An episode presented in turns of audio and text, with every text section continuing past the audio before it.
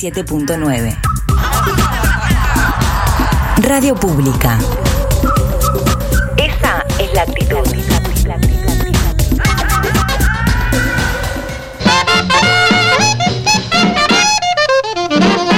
Bienvenidos una vez más a Radio Gorlami, esta fantástica transmisión gorlaminesca que ya está a punto a punto de empezar. Gorlami, un programa de gente que sabe, pero no se acuerda. Bueno, entonces el terror tiene este contexto en el terror burgués de la Revolución Francesa. Si yo les pregunto, a ver, pero no ponerlos incómodo, eh, ¿qué son los jacobinos? ¿Algo? No, ni idea. No, ¿Chicos de la secundaria? no. No, Sorry, not sorry. Martes de 18 a 20 horas por la radio pública.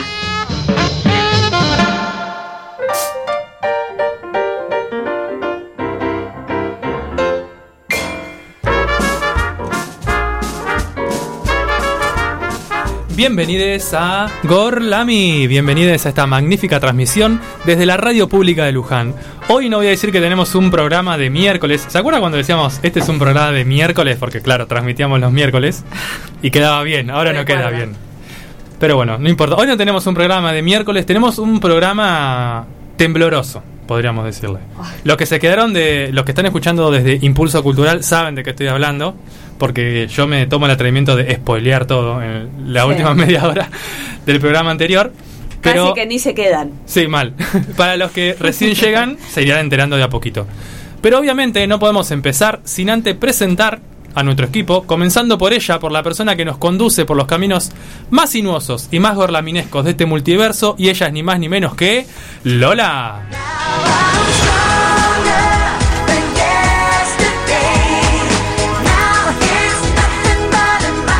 Buenas tardes, equipo. Muy buenas tardes, Marce. Muy buenas tardes todos los que están del otro lado escuchando Gorlami.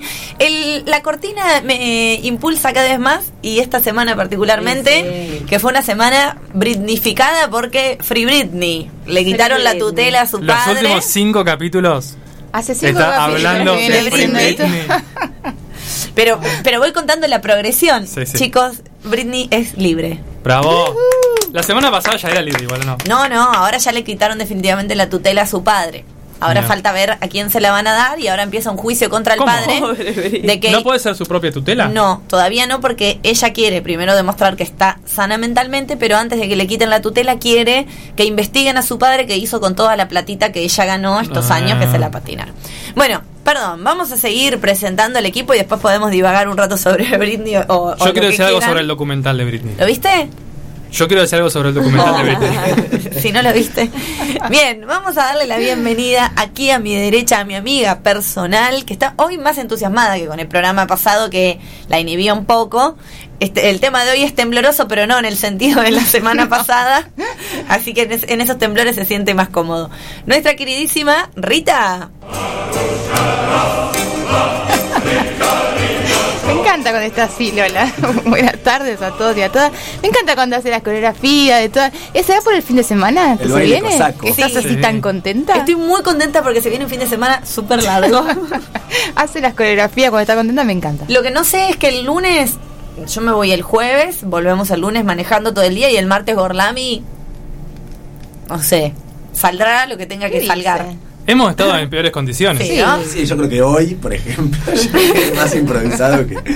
No, y aparte del, del programa de la semana que viene, acá hay muchos idóneos del tema. Eh, es cierto, es cierto. Bien, no vamos a spoilear todavía el tema de la semana que ¿Cuál era viene. el tema de la semana que No me acuerdo. No, no, no. ah, sé. ya está, ya está, ya me acordé. Es un temón. Bien, y, y de hecho, quien voy a presentar ahora dijo hoy a la tarde que era una especialista en el tema de la semana que viene, así que te vas a tener que lucir sin Tengo un prepararlo. libro. Tiene un libro. Vamos a darle entonces la bienvenida a él que tiene un libro, nuestro queridísimo Felipe. Bueno, muy buenas tardes, gracias por presentarme con siempre- esta música magnífica que me asignaron en algún momento, me hace sentir muy bien. Eh, hablando de luchas, bueno, ya hablamos de, de Britney, hoy no era la, la ley de etiquetados. Ah, todo mal No con fue, la ley no de fue. etiquetado. La No, están no. tirando para atrás. ¿No fue? No, Ah, No hubo quórum. Las malditas corporaciones de azucareras. ah, entonces. Sí, mirá. están. Malísimo. Ah, no sabía. Ahora, ¿qué Si no saben que estamos, de qué estamos hablando cuando nos referimos a la ley de etiquetados, pueden ir a nuestro capítulo de Gorlami, que se llama El lado B de la comida, en Spotify, y escuchar y saber un poco más, ¿o no? Ahí explicamos todo lo que se está discutiendo en la ley de etiquetados. Es algo que es bastante simple, no debería ser tan controversial, y es que eh, los productos que consumimos tengan una etiqueta bien visible en negro con letra blanca que diga cuando el alimento es alto en sodio, alto en azúcar, alto en grasa, riesgoso para la salud o algo por el estilo. Dejar No de comer Finlandia de un segundo al otro. Exacto, no recomendable para niños. Eh, todo esto, ¿por qué? Porque hay mucha publicidad engañosa con consumir esto que tiene más vitaminas, menos Messi no sé come qué. papas fritas. Exacto, bueno, Y eso está rápido. en, en- Pepsi. en el Spotify, eh, de- en el capítulo de Spotify del lado B de la comida. Pero yo lo que me pregunto es, ¿qué porquería estaremos comiendo que hay tanta desesperación que no Que se no. vea? que no esté en la letra grande. Vamos a continuar dando la bienvenida entonces a ella que ya arrancó el programa diciendo, estoy tranquila. Vamos a ver cuánto le dura. Para variar, ella siempre en modo zen. Nuestra queridísima Sale. Una perra sorprendente, curvilínea y elocuente. Muy buenas tardes a los que están del otro lado. Eh, estoy muy muy enojada con lo de la ley de etiquetado. Eh, yo. No les jode. Vos sos como el, igual estoy triste y enojado. Sí, estoy feliz y enojado. Ese es mi día hoy. Bien, yo también estoy bastante enojada con el tema de la ley de etiquetado. Me- eh, pero igual me parece que deja en evidencia toda la mafia que hay detrás de, la, de las grandes corporaciones de alimentos procesados, ¿no? Re. Pero bueno, tendríamos el, el lado C de la El comida. lado C, pero ya, diji- ya dijimos que íbamos a hacer el lado C de la comida cuando dijimos que había gente que comía milanesa de carpinchos. ¿Se ah, acuerdan de eso? comida de, de- Ah, iba por ese lado, no iba, Iba. por el lado de las etiquetas. No. Bueno, pero por ahí podemos contar cómo terminó esta la ley de etiquetado. No vamos a empezar este programa porque hoy no me voy a olvidar de él, que es el cerebro, la médula espinal, el alma mater de este programón, nuestro queridísimo Nacho. Muy buenas tardes para todos. Yo ya me quedo sin palabras para el saludo. Como que tengo que improvisar, por ejemplo... Lo que pasa es que vos venís al programa cinco y media, entonces estás chamullando desde el programa anterior. Y sí. Arranca este y ya está sin palabras. Y bueno, pero tengo que meter un poco Ya te de alcanzan marketing. un vasito de agua ya. De todo lo que hablaste ya. Me vendría bien, la verdad. Ahora en un momento voy a salir porque me agarró la sed. ¿Puedo decirlo de Britney al final? ¿No Dale, ¿Me dejan? sí. Quiero decir que me gustó mucho del documental de Britney Spears todo lo que vi, que es el nombre. Oh. Britney versus Spears. Spears. Es muy buen nombre. Es Muy, Muy buen nombre. bueno el La verdad que- nombre. Igual hay tres documentales que salieron en las últimas El de semanas. Netflix, digo yo. Salió el de Netflix, el de CNN y otro más que no me acuerdo de qué de qué empresa o de qué tel- televisión era. ¿Qué le pasó a Rita? Nada, nada. Siempre Me funciona el tarde. cerebro con delay, eso sí, siempre. Bueno, es muy bueno. El título es muy bueno. Es muy bueno. Y el documental está muy bueno. Es corto, duró una hora y media. Así Ah. hacía la que hacía el- la, la sección de series y películas. Y tiene. Los lolines. ¿La viste al final o no? Yo lo vi, sí, Ah. me, me fui du- durmiendo, tardé como días en verlo. No, veía 10 minutos, me quedaba dormida. porque A lo 10 empecé minutos mañana. muy poco para quedarte dormido. Es que yo a las 11 de la noche ya no funciono y es el único momento que puedo En ponerme. ningún documental le dan la razón al padre, ¿no?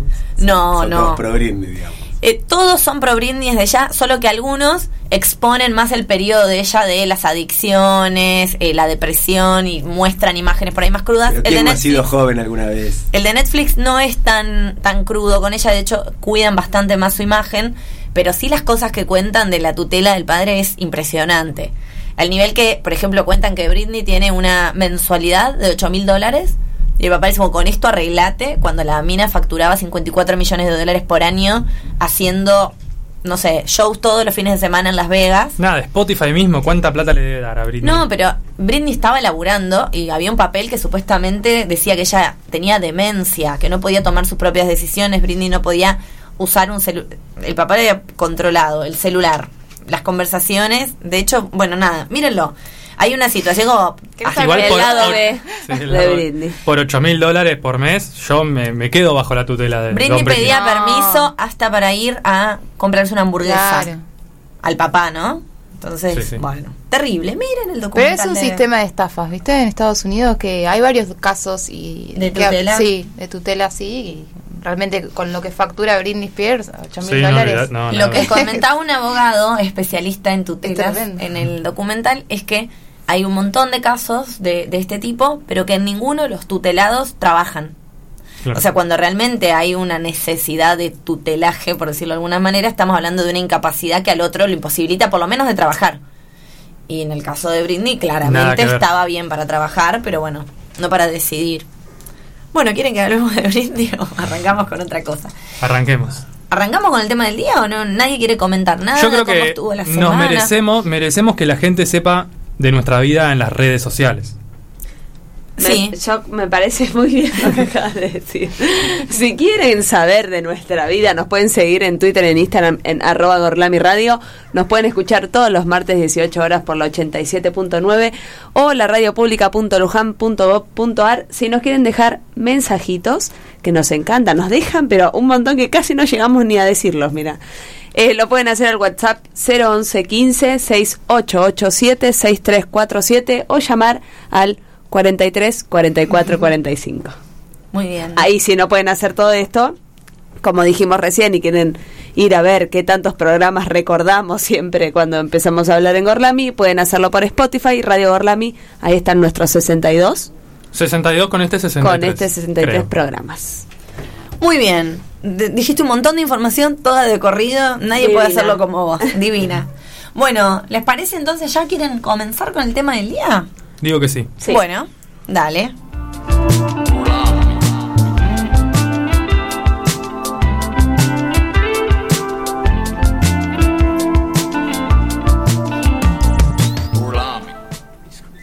Muy bien, vamos a empezar con el tema del día. ¡Ay, tenemos un llamadito!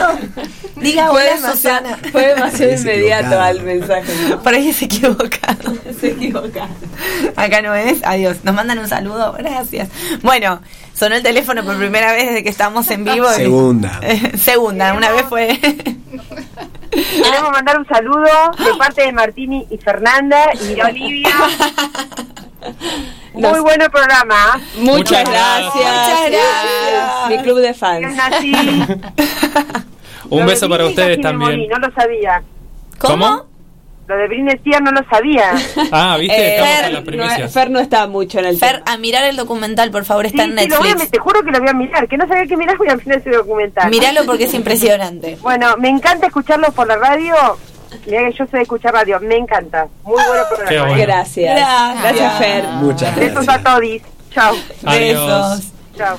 ¿Era un llamado? ¿En serio? Destrabamos un nuevo nivel de el número de nuevo.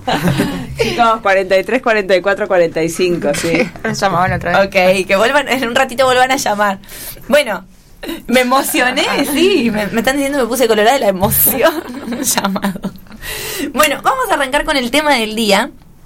Si yo les tiro, vieron que acá en Gorlami, para los que son nuevos escuchándonos, generalmente el tema de día es un tema súper random, como puede ser inodoros. 100%. Pero hay algunas eh, líneas que se sostienen, por ejemplo, países, por ejemplo, artistas o personalidades, y alguna otra que sostengamos así consecuentemente. No. No. Bueno, No. artistas o lugares. En el caso del día de hoy vamos a hablar de Haití. Si yo les digo, así como Haití, país, ¿qué es lo primero que les viene a la mente, no? Pobreza, destrucción. Y terremoto, ya estuvimos como dando mucho. CNN. Exacto. En general tenemos esta idea de Haití, que no es para nada errada, es uno de los países que ha sufrido como una gran cantidad de catástrofes naturales últimamente, pero además azotado por la desigualdad, la pobreza, la corrupción y bueno, unas situaciones que hacen que este país sea el país número uno en lo que es la pobreza de eh, Sudamérica, ¿sí? Está en los índices de pobreza más altos a nivel mundial. Ahora, cuando empezamos a buscar los orígenes, la historia de Haití, saben que a mí me gusta particularmente indagar la historia de los lugares, es loco porque tiene orígenes muy controversiales para bien, digo, una historia de lucha, de revolución, de resistencia, que habla como de una nación originariamente fuerte y combativa. Entonces, el recorrido que vamos a hacer, o que los invito a hacer, tiene que ver con recordar un poco esas raíces eh, fuertes de Haití y ver ¿Qué es lo que los ha azotado en el medio para estar en el lugar en el que están? Además de los terremotos, porque la verdad que la naturaleza tampoco los ayudó para salir a flote. Bueno, Haití, y no. Eh, Haití es el primer lugar, ¿no es cierto?, donde desembarca el famoso Cristóbal Colón. Entonces hablamos de un lugar que es descubierto, comillas, comillas, en 1492. Hasta que los españoles se asentaron finalmente en el continente, fue Haití lo que era para los españoles como la perla de la colonia, ¿no? Acá es donde instauran al principio el centro del imperio español en América y empiezan obviamente, como han hecho los españoles desde que llegaron, a sobreexplotar todos los recursos a medida que podían con la población nativa de este lugar. Igual que fue pasando en el resto de América, pero piensen en un lugar mucho más chiquito, en una isla, la población originaria empezó a morir sufriendo obviamente las epidemias, las enfermedades que traían los españoles y más que nada la explotación extrema en el sistema de encomienda que era el que se usaba en ese entonces hasta casi desaparecer o diezmar al pueblo, a los pueblos originarios de Haití. Haití queda como un poco abandonada en el periodo de la colonia porque ya después descubren o se encuentran con la zona continental y ahí van a por todo en lo que es México, Perú, Bolivia, ¿no es cierto? Lo que ya conocemos un poco más de la historia de, de la colonia en América Central y del Sur. Y en Haití van a empezar a traer la mano de obra esclava, ¿no? De, hemos hablado y si no pueden escuchar en Spotify. Hay un programa eh, exclusivo de esclavitud, ¿era? No, esclavitud no. No, no esclavitud. No, ah, bu- bueno, podríamos, anotémoslo. no, no. Pero hablamos de esclavitud cuando hablamos del café, hablamos de esclavitud Sí, cuando hablamos de algún que otro país. Chocolate. Cuando hablamos de chocolate, esclavitud. La mujer indígena, dijimos algo. esclavitud. Siempre hablamos de la esclavitud eh, en Latinoamérica. Empiezan a traer entonces pobladores del continente africano, mano de obra esclava, pero como les dije, empieza a ser bastante desatendida la isla, ¿no? En esta desatención de España, donde España centra su interés más en el continente, es que va a ser ocupada y ahí medio en conflicto termina ganando por Francia, ¿no? Francia le gana eh, la territorialidad a España y en 1697 se instaura como colonia francesa. Van a llevar adelante un sistema de plantación, de monocultivo, que es un poco lo que habíamos hablado también cuando hablamos, no sé si hablamos, en Nicaragua, Sí. programa en Spotify. El sistema de plantación de monocultivo, en este caso, mucho tabaco, sí, eh, cacao, bueno, más o menos los mismos Somos muy autorreferenciales. Estaba, estaba Sí, pensando ¿no? esa misma palabra.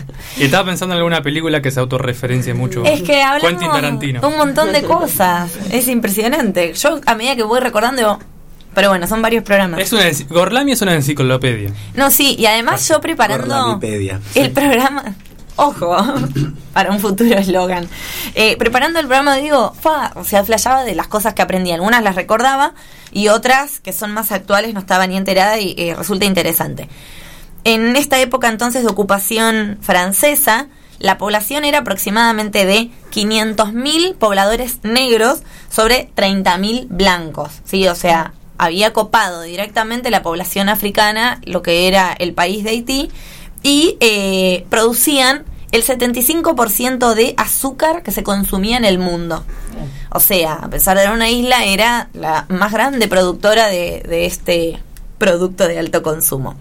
Ahora, Ley lo- de etiquetado. Sí. Ley de etiquetado ya.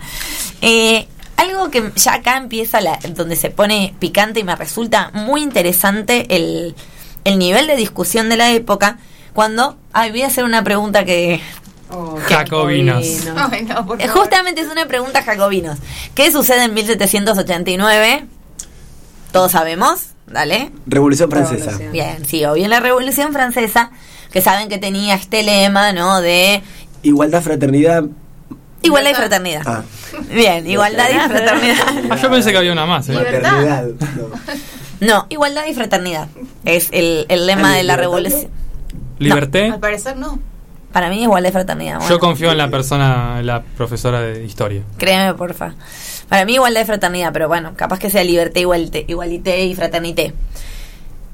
Me, me resulta como muy novedoso que cuando estalla la Revolución Francesa, en Francia y esto repercute en el resto de Europa, llega mediante los colonos la noticia a la isla y los pobladores de la isla, inclusive los dueños de las plantaciones, pero sobre todo la población esclava, dicen, che, todo bien, pero la libertad y la igualdad que sea universal, ¿no es cierto?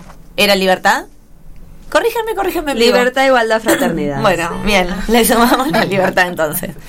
Eh, y lo novedoso para la época es que se instaura entre los dueños de las plantaciones, colonos o hijos de colonos, pero sobre todo en la población esclava, este discurso, este discurso que era radicalmente descolonial, ¿no es cierto? Pero además le sumaban antirracista y anti-esclavista. o sea, se mezclan varios reclamos que eran como muy, eh, no, no quiero decir como elevados, pero sí eh, anticipados a la época, por decirlo de alguna manera. Ni siquiera en Estados Unidos todavía se estaba hablando. De hecho, en Estados Unidos se termina erradicando la esclavitud mucho después. Y Estados Unidos se independiza más o menos para la misma época. Estalla definitivamente en Haití una guerra civil, una guerra popular de liberación nacional. Lograron expulsar a todos los franceses a fuerza de espada. O sea, mataron absolutamente a todos los pobladores blancos que había en Haití. Divinos. Sí, y eh, es la primera y la única revolución esclavista que triunfa en el mundo. O sea, son los esclavos al poder, ¿no es cierto? Se, no solo se liberan del país que los había colonizado, sino que toman el poder y se instauran como nación. Bueno, obviamente, esto se da en el primero de enero de 1804, de hecho es el primer país de Latinoamérica que se independiza. En América anglosajona, en los Estados Unidos, y de América Latina, Haití. Entonces, ya ahí como el primer dato que me resulta interesante y loco decir, che, un país con una historia tan revolucionaria, tan combativa, que tenga que atravesar las ¿Cómo terminó vicisitudes así? Claro. exacto que sufren en la actualidad ahora van a ver cómo terminó así Eh, bueno nada obviamente esto no les salió gratis Francia les dijo, che, mira, te vamos a multar, ahora que sos una nación igual a la nuestra, nos tenés que pagar una multa internacional por cada uno de los franceses que asesinaron en la revuelta. Tardaron 122 años en pagar la deuda a Francia. O sea, ya arrancaron como nación independiente endeudada. Endeudada, totalmente. Bueno, eh, ¿por qué termina? O sea, casi cerca de los 2000. ¿Cuántos años dijiste? no, de 1800, del 1804, Cuatro. 122 años. 1926. Sí. Me- primera mitad del siglo XX recién terminan de pagar su deuda. Lo loco es que obviamente logran la- esta nación esclava de la que estamos hablando, de, de esclavos liberados, se logró abolir la esclavitud, también es el primer país donde se logra abolir la esclavitud, pero esto no es fácil, la organización estatal no resulta para nada fácil y no logran instaurar un gobierno democrático hasta el siglo XX ad- avanzado, ¿no es cierto? La década de los 90 recién. Entonces empieza ahora una sucesión de conflictos civiles y gobiernos dictatoriales uno detrás del otro. El dato no menor, por supuesto, es que en la primera mitad del siglo XX, entre 1915 y 1934, sufren la ocupación militar y política de los Estados Unidos. Entonces, eh, Haití pasa a ser como un, un patio trasero de los Estados Unidos, como también comentamos que fue Cuba para la época, y ahí es donde empieza la explotación de los recursos, la puesta en marcha de nuevo del el sistema de plantación, que si bien la esclavitud había sido abolido, el trabajo de sobreexplotación seguía existiendo. Pero, acá vienen como los datos más curiosos, la cosa se pone peor con una dinastía, vamos a llamarle entre comillas, que empieza en 1957 y termina en 1986, de aproximadamente 30 años de gobierno, de un padre e hijo que son eh, la familia Duvalier. No, no me quiero arriesgar a nombrarlos en francés, pero ponele que sea François el padre y Jean-Claude el hijo. Estos tipos eran tan, pero tan tiranos. Bueno, tenían apodos que ya de por sí me parecen graciosos. Él era Papadoc, el papá, ¿no es cierto? Así lo, lo conocían eh, los haitianos. Y el hijo era Baby Doc. ¿No? Como- En era la, como- en la película de en la película de Eminem eh, un rapero se llama Papadoc. ¿Sí? Sí. Bueno, ahí está. Eh, no, no, no eligió un tipo muy amigable para. Es un nombre de alguien bien rudo, si querés hacerte el, el machote. Y 8 Mile, calle de ilusiones. Instauran, obviamente, un terrorismo de Estado de los más cruentos. Eh, una política del terror con un grupo paramilitar que mandaban a perseguir a todo aquel que era opositor. Y era como descarado el interés de estos gobernantes de básicamente robarse todo, ¿no? Estamos hablando de Haití, que ya era un país golpeado por la corrupción, por guerras civiles, por sucesiones de gobiernos dictatoriales, pero esta dictadura, esta familia tiene cosas muy peculiares que me gustaría que escuchen porque son, la verdad, como... Yo me quedé sorpresa cuando lo leí. Bueno, los números son atemorizantes. Torturaron, mataron y desaparecieron más de 60.000 personas durante los gobiernos de estos dos tipos. Pero lo curioso de Papadoc, por ejemplo, Papadoc ya cuando estaba enfermo empezó a preparar a su hijo para para que sea su sucesor. Ya había armado un gabinete de 25 personas para que lo acompañen. Y eh, Baby Doc, el Sí, hijo. no le dejó un nombre como muy. No, no, como muy pulenta. mucho a Baby Shark. No sé. Sí, Baby Shark. Eh, Baby Doc empieza a gobernar Haití a los 19 años. Era un baby. Era un Baby Doc. Como Tutankamón. Claro, una cosa así. Pero escuchen Creo que se esto. murió a los 18. Eh, y esto se, se enlaza un poco con lo que va a hablar Felipe después, que eh, obviamente hay un sincretismo cultural y religioso en Haití que tiene que ver con los pueblos originarios que igual estaban prácticamente eh, diezmados, desaparecidos para la época, todas la- las creencias y las tradiciones afrodescendientes, ¿no? De las raíces africanas. Claro que uno por ahí, dentro de eh, la esclavitud que importan, piensa como que son todas las mismas tribus africanas, pero en realidad Pero hay mucha variedad. Exacto. Eh, eran todos como de naciones diferentes. Y por otro lado, bueno, el cristianismo que también llega de Europa, ¿no es cierto?, de la mano de los colonizadores. De todo esto queda muy arraigada las tradiciones africanas, entre ellas el vudú, ¿sí? Como una característica muy particular. Datos curiosos de este papadoc que gobernó eh, Haití. El tipo inventó una religión para justificar sus torturas. Es que además tiene un nombre de, Sí, sí. de sectario. Chicos, perverso. Sí, sí, El el, doctor doctor, Amor. amor. totalmente. Perverso. ¿Y qué hace? Se va a aprovechar de las creencias ans- eh, ancestrales de la gente, diciéndoles que él era la encarnación de Lucifer y que Lucifer, el diablo, les decía, le, le informaba a su oído todo lo que pensaba. Ese fue Lucifer. Eh, les decía, le informaba lo que pensaban los haitianos. Entonces lo que hace es instaurar tal terror psicológico, porque obviamente estaba arraigada a las creencias de la gente y la gente creía en el vudú, en Lucifer y demás, que no se atrevían ni a pensar un levantamiento en contra de él. Un sistema de vigilancia y de omnipotencia y omnipresencia que... Total, es Tremendo. impresionante. Entonces, obviamente nadie se animaba a, a alzar la voz en contra de este tipo, que era un tirano, porque imponía esto. Dicen que hasta se escribió una reversión de, no la traje porque me parecía muy bizarra leerla, pero una reversión del Padre Nuestro, que era como Papa Doc nuestro, que, ¿cómo no estás, trajiste? que estás en el Palacio de Gobierno, santificado sea tu presencia. Como Busca- la de Maradona. Que Claro, como la de Maradona. Bueno. Además, Papadoc, como tipo el Papa y el Papadoc. ¿Qué lugar jugaba Haití en el contexto internacional? Pensemos un contexto internacional ya eh, ade- adentrándonos en lo que va a ser después la Guerra Fría, ya se van a empezar a posicionar eh, los dos bloques. Ellos se van a alinear con los Estados Unidos, no habiendo muy buena onda, por supuesto, ya después en la década del 60 con Cuba, ¿no? Que obviamente se habían declarado comunistas. Y le habían pedido, se, se alinean detrás de Estados Unidos porque obviamente Haití era un país recontra pobre y necesitaba, por ejemplo, instalaciones de eh, ferrocarriles, rutas, aeropuertos, a lo que Kennedy le promete que va a financiar eso para Haití y se, se posicionan de este, de este lado del bloque, ¿no? Como finalmente esto no sucede, Kennedy los empieza a pedalear, Papadoc lo maldice en público y le dice, Uy. la maldición de Lucifer caerá sobre ti y vas a morir brevemente. A lo que, brevemente, ¿Muere? Kennedy muere. Claro, Claro. que sí. Bueno, sí, pero que sí, claro que sí. Murió. Eh, y bueno, Jodeme que muere que. murió, puedes creer que sí.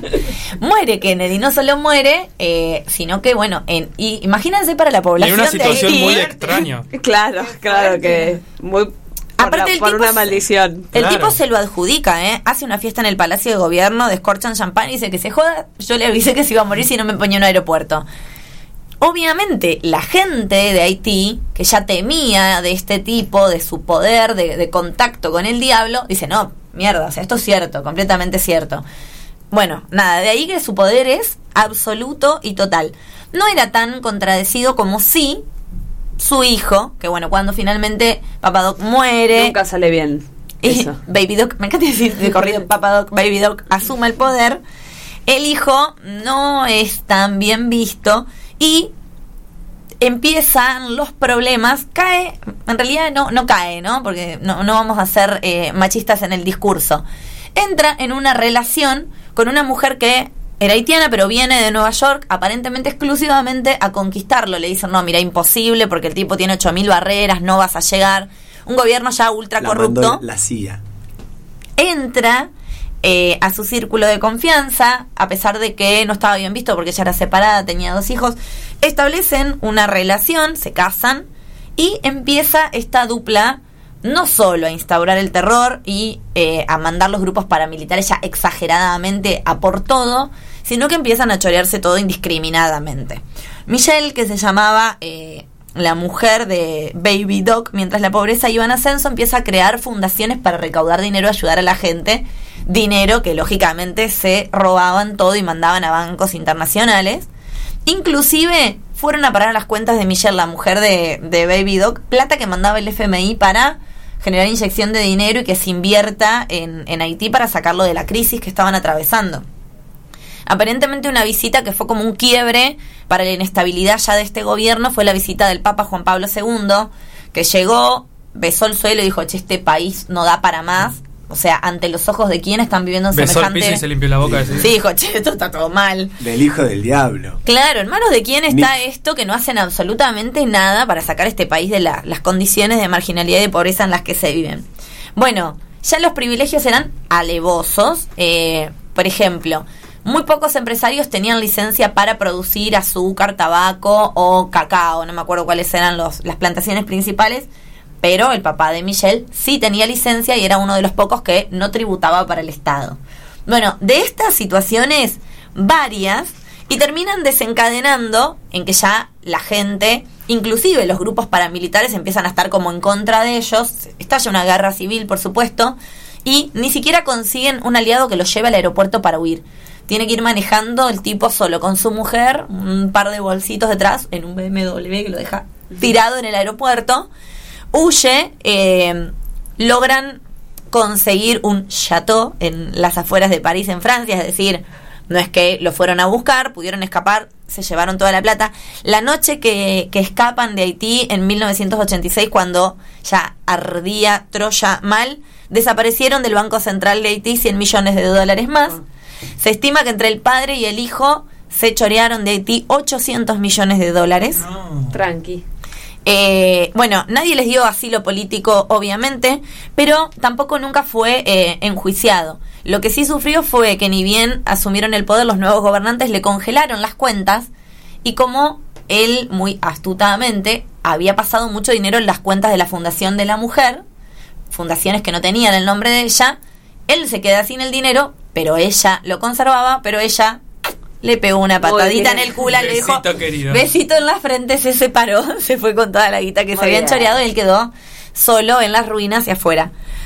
No obstante, en el 2011 volvió a Haití, tenía todavía algunos seguidores y quiso postularse a las elecciones, elecciones que él nunca había permitido. No le importó nada igual. ¿eh? Extraño. No. No, es lo bizarro. Es una película, es una película. Mal. Eso es raro, mira. 2011, el 2011. tipo vuelve y quiere postularse a las elecciones cuando el pueblo le exigía elecciones en su gobierno y Ya él no son ta- yo no soy tan baby, dijo. claro. No, no es lo mismo. nunca eh, él le, le quiso facilitar las elecciones a su pueblo. Nunca hubo democracia durante su gobierno. De hecho fue una dictadura una dictadura totalmente eh, fascista no es cierto Eh, bueno, no lo dejaron participar de las elecciones y lo metieron en cana, nunca por crímenes de lesa humanidad, simplemente por corrupción, prisión domiciliaria, se murió en su camita de un infarto, no sufrió nada, la plata nunca apareció. eh, y Haití sigue en esas condiciones de pobreza. Obviamente, esto es lo que pasó después de estos este surgimiento de lucha, de reivindicación que había tenido la población haitiana fue Un par de pisoteada por Estados Unidos Claro, es- y estos gobiernos que obviamente fueron apoyados también por los Estados por- Unidos porque. Convenía, ¿no es cierto? Esa alianza donde Sí, sí, la, la búsqueda de colonias para expandir el mercado, el capitalismo y demás. Pero esto, ¿no? Francia, Estados Unidos y la corrupción, me, fue- me parece que es el combo. O el co- y si, si todavía faltaba algo para terminar de empujar por el abismo, era que encima te agarra un terremoto que Claro. te destruya lo poco que hay. Desde el 90 en adelante es que en Haití ha habido democracia, pero los gobiernos que se sucedieron son gobiernos liberales y corruptos. Entonces no se logra, digamos, re- eh, obtener una estabilidad económica y poder salir de ese lugar. Pero bueno, me interesaba contarles un poco el origen, porque me parece que está bueno reivindicar. Es el primer país independiente de Latinoamérica, la única lucha esclava que, que triunfó en el mundo. Y bueno, e- ese germen luchador en Haití todavía está ahí, así que esperemos que puedan salir adelante. Bien, ese ha sido mi Hermoso. recuento histórico. Bueno. ¿Instructivo o no? Re. Muy, muy sí, sí, sí, Yo sí. aprendí mucho eh, leyendo sobre Haití. Sí, eh, sí, eh, siento que no sabía nada sobre Haití, ahora lo sé casi todo. Yo también siento que no sabía nada. bueno, en realidad no Yo sabía nada. lo sentía desde antes. claro. no a partir de ahora. Bueno, y ahora Felipe un poco va a contarnos, o no, no Vamos nos va a contar nada. una- una ah, canción. ok, sorry. Vamos primero a escuchar la canción y después Dale. nos cuenta lo que nos tengo que contar. ¿Estás preparado? Más o menos. ¿Hiciste dibujitos esta vez? No, no, no hice a tiempo. Bueno, tenés la canción para hacer dibujitos. Bueno, vamos a escuchar la canción IT de Arcade Fire.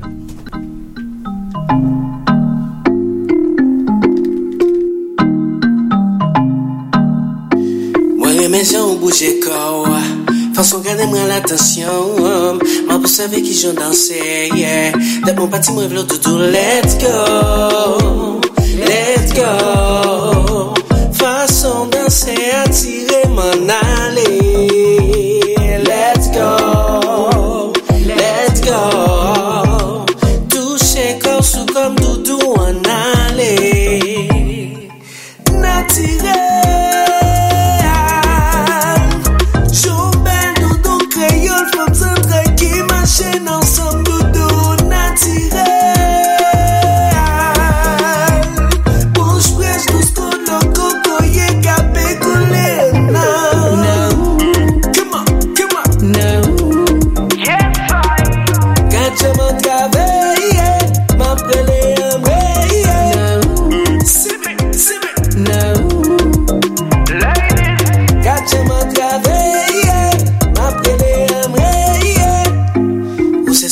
me kole. Ki te mnen nan de bra ouwa Mwenye tou flek ki nan jaden yem Mwenye pou se ak senti oua. Kou mwen chetan kou se kon Ki marem ki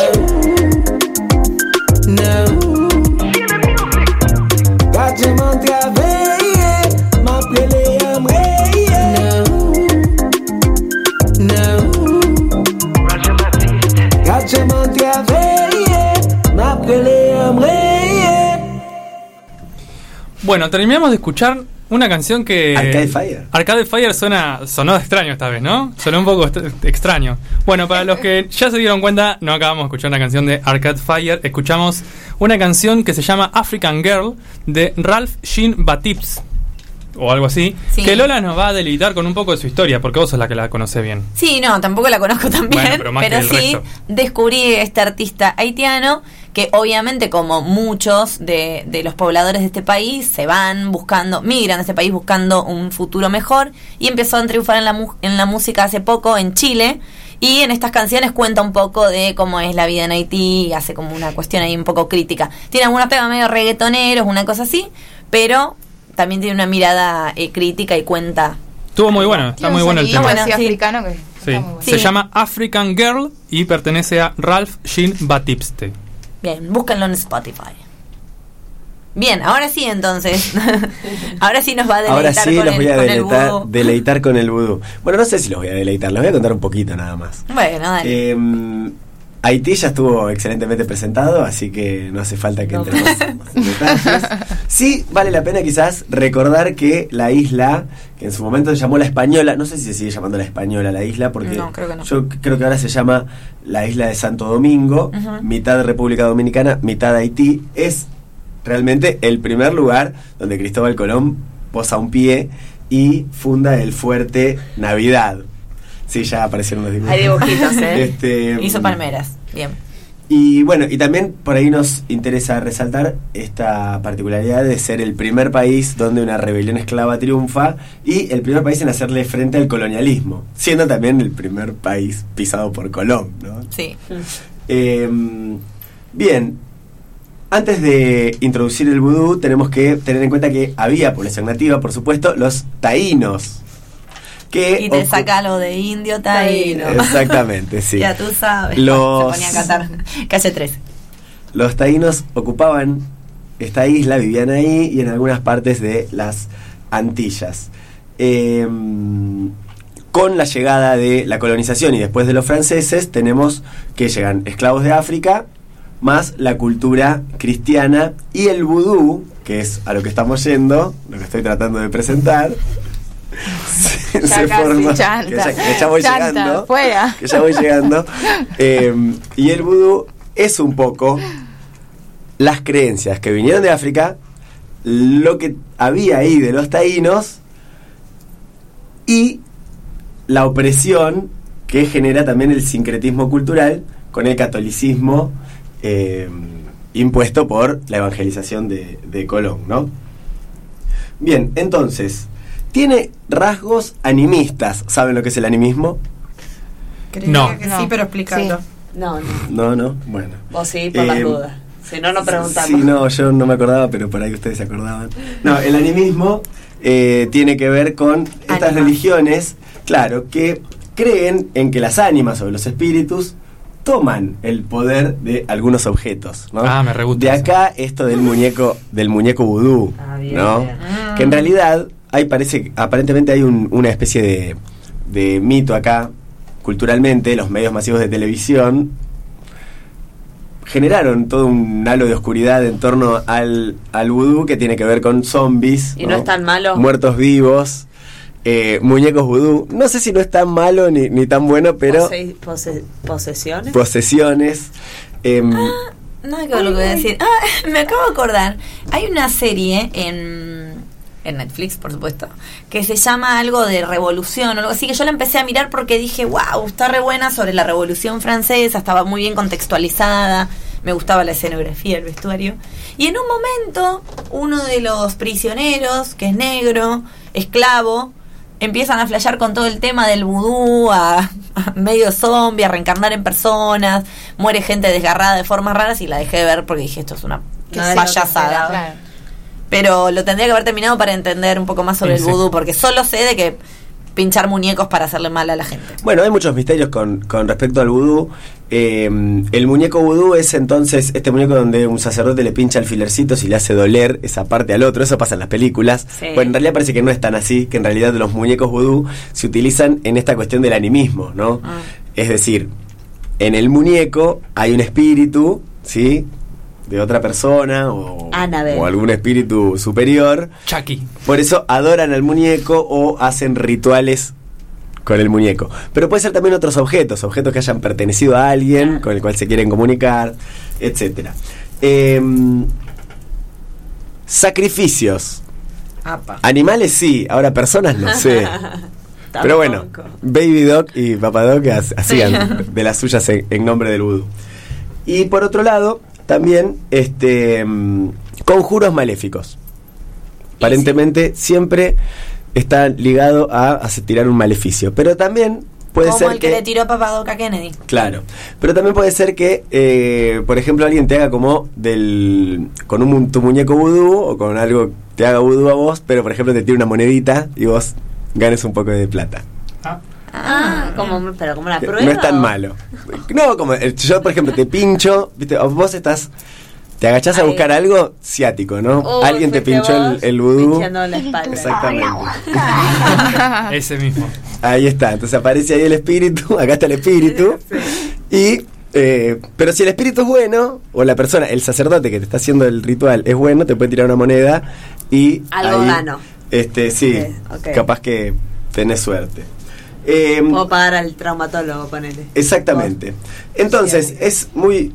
Sí, es muy importante en el, en el vudú esta cuestión de la comunicación con Dios. Son monoteístas, pero tienen infinidad de espíritus que se llaman loas, que sirven de intermediarios entre Dios, los seres humanos, eh, los sacerdotes se sirven de las loas. Hay más de 400 loas agrupadas para poder llegar a Bondier, el dios principal. O Bonje, no sé cómo se dice. Em, dentro de las 400 loas que se van agrupando tenemos las radas, que son los guardianes de los principios morales, que cuánta falta nos hacen. Sí, de Eh, no tenemos. Y a todo. Los petwo, que son los guerreros. Los gede, Eh, De esos hay. estos son re gedientos porque son los espíritus de la muerte, son precisamente Eh, ¿viste? estos. De la, de la cosa oscura. hinchando, Y después están los los Pepo. mira. Sí. Y después están los Dantor, que son em, los poseedores de un poder especial. Vaya tú A a saber. saber cuál. Ok, ok. Ya, o sea, los otros se ve que tienen poderes normales general, claro. y estos tienen poderes especiales. Y hay un espíritu supremo, un poco de, de estas loas, uno de los más populares, que se llama Papá Doc. Legba. Ah, se llama, de ahí debe venir. Papá se llama no Papá es. Dog. Sino No, que se llama seguro papá debe tener un Papá Legba. relación con eh, el que es El espíritu supremo de los loas y es el primero en ser invocado y que suele ser representado cuando hay que esconderse de los cristianos con la imagen de San Lázaro, que en el Caribe es muy importante. No sé por Mira. qué, habría que investigar un poco más. ¿Cuántos rangos que hay? Sí, Sí, hay, hay mucho. Este, mm, por otro lado, dentro de los rituales que se pueden hacer con el vudú tenemos bautismos. Eh, vi un video que agarran un bebé y un sacerdote le fuma encima. Este, Bueno, tranqui. qué sé yo, acá te tiran agua. Bueno, eh, sanaciones con magia Pero negra. tabaco te fuman. Porque capaz No sé, que te fuman otra Tiraba cosa. humo, claro, fumaba, no sé. No sé, no sé. Eh, y también pueden, pueden llegar a ser algunos círculos sagrados de carbón y ralladura de hueso humano. Este, donde ahí el, el sacerdote, que se llama Hongan, es el nombre del sacerdote, o sacerdotisa, que se, tiene el nombre de Mambo, se sientan y empiezan a entrar en trance, ¿no? Los trances son muy importantes para el vudú. El trance es precisamente esperar a ser poseído por algún espíritu, alguna de estas loas. y, exactamente. Y eh, se apropia del cuerpo del, del sacerdote o de la sacerdotisa y empieza a expresarse. Como Gu- Guppy Golver en Ghost. Bueno. sí, Quizá, eh, no, sí. sí, ¿no vieron Ghost? La Sí, sombra Sí, del amor. sí, sí. Ah, sí, sí, sí. Que, que queda poseída y... Sí, es verdad. Este, Pero no sé si. no, acá, entonces, per- y dicen que, por ejemplo, tenés que estar un, un toque lejos del sacerdote, porque si el espíritu que entra en su cuerpo, por ejemplo, era un asesino, capaz que el sacerdote te, te empieza a pegar, te quiere matar, o algo por el estilo. Y si es, por ejemplo, una vieja, el sacerdote empieza a caminar todo como un viejo. Te, toca lo que te toca. Exactamente. Em, bien, también hay un poco de invento alrededor de del vudú, como dijimos, lo, cinemato- lo cinematográfico por un lado y también por otra parte lo que los medios internacionales o los medios ajenos quieren ver del vudú y quieren vender del vudú. Esto Para pasa- demonizar, digamos, también la cultura. exactamente, esto siempre ¿no? pasa con las culturas eh, Perdón, y que esto también. Sí. legitima eh, la colonia, la conquista. Así. Me- mirá estos tipos. ¿Creen que alguien puede reencarnar? Gobernémoslo y démosle una mano. Pero, porque por ejemplo, que, que Papadoc haya dicho que era la personificación del demonio, algunos se lo habrán creído, pero no todos los haitianos se Claro que era la no. personificación del demonio. Y los medios también van a reproducir que los haitianos se creyeron que era la personificación del demonio. Claro. Entonces, que decimos? Ah, bueno, y bánquensela, loco, si ustedes se creen cada cosa. Va un poco por ese lado. Entonces, este. Sin embargo, los defensores del vudú dicen que el vudú es parte del ser de los haitianos, forma parte de la cultura. Si uno busca, por ejemplo, en Wikipedia, va a decir que la religión más practicada es el catolicismo, sin embargo, los haitianos dicen que todos son vudú, después algunos irán a la iglesia, pero ante nada vudú, antes que todo, digamos. Y, em, y es muy interesante porque tiene que ver con la resistencia al colonialismo, está muy ligada a eso. Y también hay algo muy interesante que la medicina es tan escasa, la medicina occidental es tan escasa y tan cara en Haití que los sacerdotes y las sacerdotisas vudú son los encargados de impartir la medicina, que tiene que ver con las hierbas naturales y un poco también la magia, ¿no? Papadoc Eh, era doctor. Budo. bueno. Perdón, todo lo voy a asociar a. De hecho, con la COVID-19, eh, los sacerdotes vudú inventaron su jarabe que lo repartieron en la población y hacían tratamientos. Hicieron lo que pudieron con lo que tenían y con sus creencias, ¿no? Pero quiero decir, a veces no es tan, bueno, no saben nada, no entienden un No, comino, lógico, y obvio. Se les da por y también si hacer revisamos- sacrificar una cabra, No, ¿no? pero si revisamos el sistema de creencias de la cultura occidental, también vamos a encontrar desde la Edad Media a la quema de brujas, o sea, un montón de prácticas que no son tan civilizadas, digamos, ¿no? Es- exactamente, entonces por ahí el, el desconocimiento ante el vudú y lo que nos venden los medios de comunicación. Total. Y que también hay, a veces va un camarógrafo y dice, ah, voy a filmar un rito vudú. Y los tipos de ahí le hacen la danza, matan Oh. una cabrita, sí, sí, lógico. Una se bañan de sangre y le cobran. Y el tipo se va con la nota chocho de la vida y ellos hicieron su... Sí, su hicieron- show, ¿no? Y una gallina sin para- cabeza Entonces, correteando. hay mucho de eso también. Y hay, bueno, mucho, mucho desconocimiento, pero no deja de ser este un mundo fascinante, el del vudú. MDQ tiene un programa, no sé si se acuerdan Ah, de MDQ, sí, de ¿se Cu- acuerdan? Culini Sí. y el otro que no sé cómo Eugenio. era. Eugenio. Buen vibe. Vaya. Se murió Herminia hace poquito. Se murió Herminia hace Ah. poquito, sí. Un saludo a la Este, familia. un saludo, sí. Sí. Eh, hay, hay un programa que va en Haití y está muy bueno. Y obviamente ellos qué hacen? Filman un ritual donde sacrifican una, ca- una cabra, le fuman a un bebé encima y alguien está poseído y baila un rato, ¿no? Eh, y ellos dicen que es la primera vez que se filma ese, ritual. Supongo que todos los que van a filmar ese ritual dicen lo mismo. Lo filman por eso digo, hay mucho de la, de la ficción eh, mediática que se construye, ¿no? De, de la realidad mediada que se ve ahí, que tiene que ver un poco con vender lo que queremos escuchar y justificar varias cosas.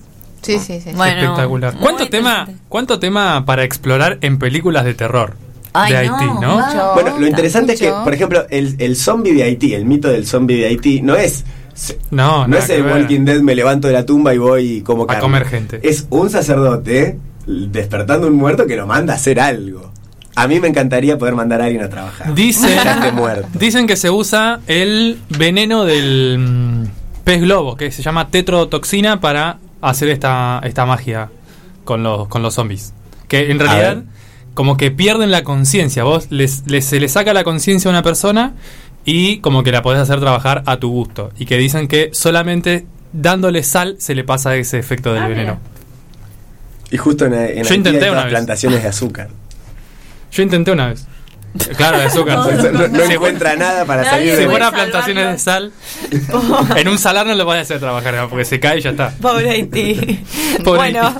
Ahora para sumarle acá otra característica, pobre Haití. Pobre Haití. Porque como si no fuera poco, ¿no? Con la pobreza, con la explotación, los brotes epidérmicos y, y epidémicos y también el vudú. Bueno, otra de las grandes amenazas de Haití son las catástrofes ambientales. Yo sé que a mi amiga personal este tema le fascina. Es terrible el, el fetiche que tengo con las Con catástrofes las- naturales. Sí, tremendo. Bueno, sin ir más lejos, el 14 de agosto pasado, no sé si han visto la noticia del, terremoto tremendo Sí. que hubo, un terremoto de 7.2 grados de magnitud en la zona de Saint-Luz-du-Sud, que dejó 2.248 muertos, 329 desaparecidos y 12.763 heridos. eh. Digamos, según eh, UNICEF, más de medio millón de niños eh, se vieron afectados, perdiendo bueno, sus padres, sus casas. Eh, y también se cuenta aproximadamente 136.800 edificios dañados o directamente destruidos. ¿no? ¿Cuántos, cuántos, cuántos? 136 mil. 1.800 edificios. Ah, 136 mil que eran. 136.800 edificios dañados Ah, o está bien. destruidos, sí. Y además de todo este daño, digamos, eh, material, este último terremoto también destruyó toda la infraestructura, digamos, eh, asociada a la producción agrícola, ¿no? Eh, y a la distribución de alimentos, tipo mercados, rutas, sistemas de riego.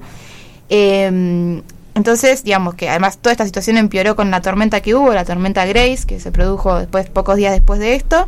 Se estima que aproximadamente un millón de personas quedaron sin acceso al alimento.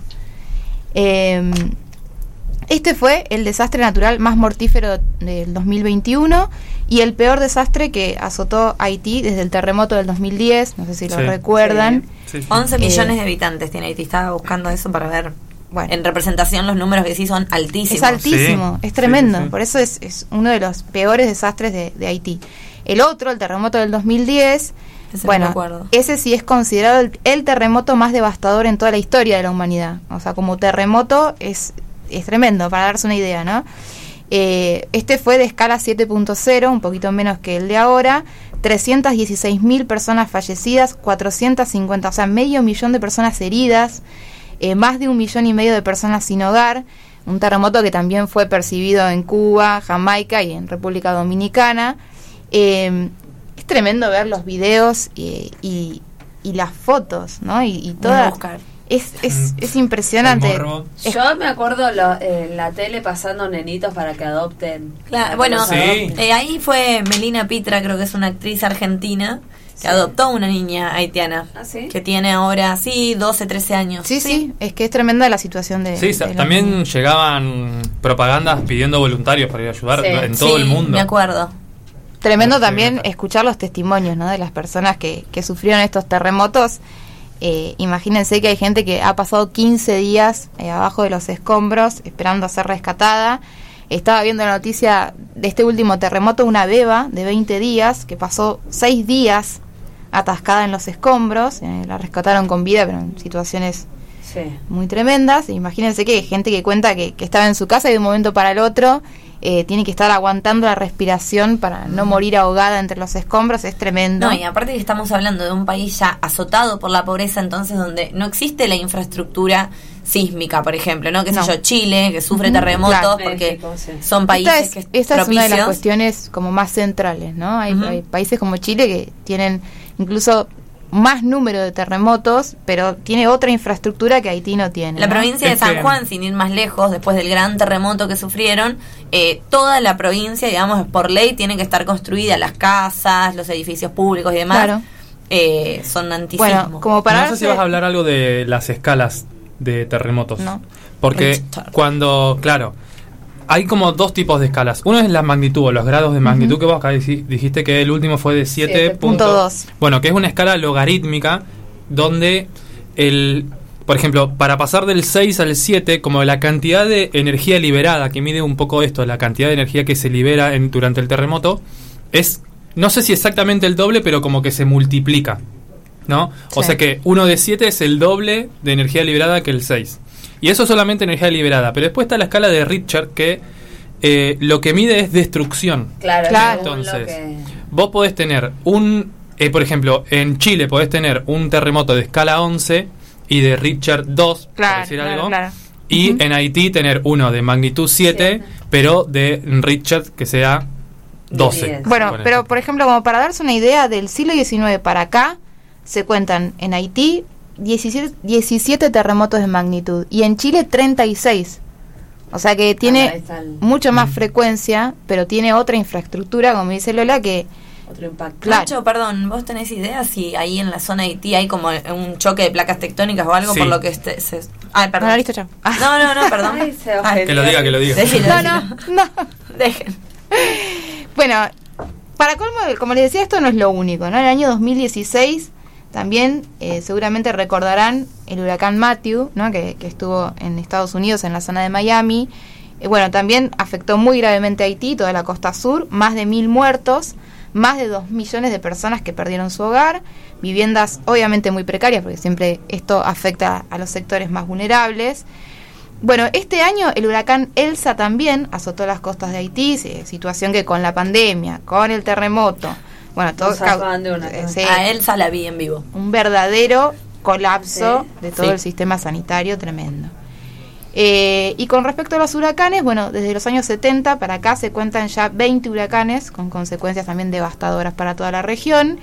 El huracán más terrible de la historia de Haití fue el huracán Allen en 1970 que dejó más de 300 personas fallecidas y el 60% de la población sufrió daños en su hogar, o sea, más de la mitad de la población. Fue directamente, es el huracán más fuerte de toda la historia, ¿no? Bueno, y como decía, ¿no? Como un poco planteabas Lola, ¿no? El, el tema es la ubicación de Haití, que es muy susceptible a todos estos desastres ambientales, en principio porque está ubicada como en pleno mar Caribe, se encuentra, digamos, justo en el medio del camino de las tormentas eh, tropicales y de los huracanes, que generalmente hacen en la costa, bueno, su primera parada, digamos, y además también está justo, como decías, en la intersección de dos placas tectónicas, Claro. la Norteamérica y la de Caribe, que se mueven constantemente y generan todos estos sismos y estos tsunamis.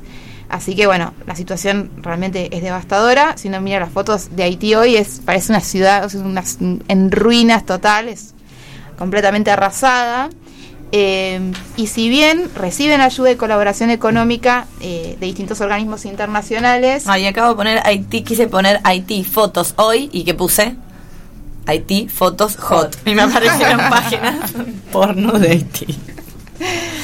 Hoy. Eh, bueno, esto, ¿no? Reciben ayuda de distintos organismos internacionales, eh, nunca se llegan a recuperar, que ya está otra nueva catástrofe para afrontar, y a toda esta historia de corrupción y de explotación extranjera, obviamente que esto es como la gota que rebalsa el vaso, digamos. No, la verdad que es una historia, o sea, muy triste, pero también, digamos, culpabilizar en un punto acá la colonia, la ocupación, la explotación, porque... Sí, y de hecho que es un país que cuando quiso también, por ejemplo, fomentar el, el turismo de resorts y all inclusive, no tuvo mucho éxito. Es decir, siempre pasaba algo que hacía como que decir, bueno, que el, que el país tenga una salida. Porque el resto del Caribe, que también tiene situaciones donde el colonialismo fue extremo y lo sigue siendo, quizás con las multinacionales se generan, se generan empleos, no importa de qué calidad, pero Sí. Haití no lo tiene, tiene muy poco turismo. Sí. Bueno, pero también tiene que ver con que al estar azotada constantemente por huracanes y terremotos, no tiene ni siquiera infraestructura para recibir turismo, me parece. Ni hablar que en la condición de... saqueo colonial, o sea, Totalmente. Y ante, punto. obviamente, ante el aumento de la pobreza, ¿qué aumenta necesariamente? La delincuencia. O sea, tampoco es un país muy seguro para visitar y por eso la gente termina eligiendo otros destinos. Entonces, Sí, pero que- hay países, bueno, Hawái no es un país, pero porque pertenece a Estados Unidos, pero que también es azotado constantemente por huracanes. Pero tiene una infraestructura que no se les vuela ni una palmera. Claro, Estamos por hablando eso. de que pagaron una deuda, o sea, 122 prácticamente años. 122 Por independizarse, chicos. o sea. Este es tremenda la explotación extranjera, el colonialismo. Aparte, Sí, y- 1929, la crisis de, de la bolsa, o sea, toda la búsqueda de mercados en las colonias, o sea, acá Le Haití. pincharon el ciático, y le- pero le tiraron una moneda. No, y aparte es esto. tremendo. No hay una ayuda desinteresada. Hay préstamos que siguen préstamos, endeudando el país. Entonces, Y aparte Es vos un me decís que el. Fondo Monetario Internacional cuando le da plata al presidente de Haití no sabe que se la va a fumar. bueno, eh, otra de las Y cosas se la va a que soplar un bebé. Es que eh, misteriosamente en el, en el 2000 le descongelaron las cuentas a este Baby Dog y aparecieron otra vez unos millones ahí como de resguardo. Oh, Dios mío. o Y el sea, presidente de Haití que reventaron a principio de año. Ah, no tengo No, no, idea no de ese. No. Era buena ¿Eh? noticia esa. Era un buen dato. No, pero ya ves. No, Es pero- un quilombo tras otro. Algo Claro. habrá hecho. Yo quise leer algo, pero era muy difícil El entender quién lo había Haití. ma- quién lo quería y quién no lo quería y quién lo quiso matar. ¿Y lo lo tenía jurado el Baby Doc. Sí, ¿Lo no. mataron? Sí, lo mataron. Lo mataron, ¿no? Lo sí. Bueno, ahora para el próximo bloque lo leemos mientras Nacho hace la columna. Con lo de los sismos me acordé de un dato nada que ver. Un dato de Argentina. eh, para el Mundial del 78 que empezaron a construir estadios, Sí.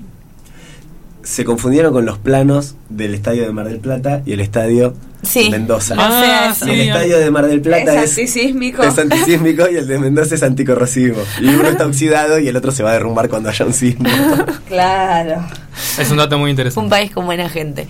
Bueno, me parece que igual, más allá de que nos quedó afuera el presidente asesinado, fue bastante instructivo. Hemos conversado bastante sobre Haití. Lo que pasa es que hay mucho para no hablar. irnos hasta tan actual. No, de hecho yo cuando hice una pasada sobre el recorrido histórico, digo, no me centré en cada gobierno, sino en, bueno, más o menos una pasadita por cómo fue la historia en general y centrarme sí en esta dictadura que había sido como la más fuerte. Y aparte, claro, fueron tres gobiernos.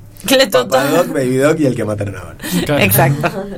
Bueno, ¿les parece si cerramos entonces esta columna con un temita musical? Ahora, Ahora sí, ¿no? sí. Ahora sí vamos a escuchar sí. de Arcade Fire. Haití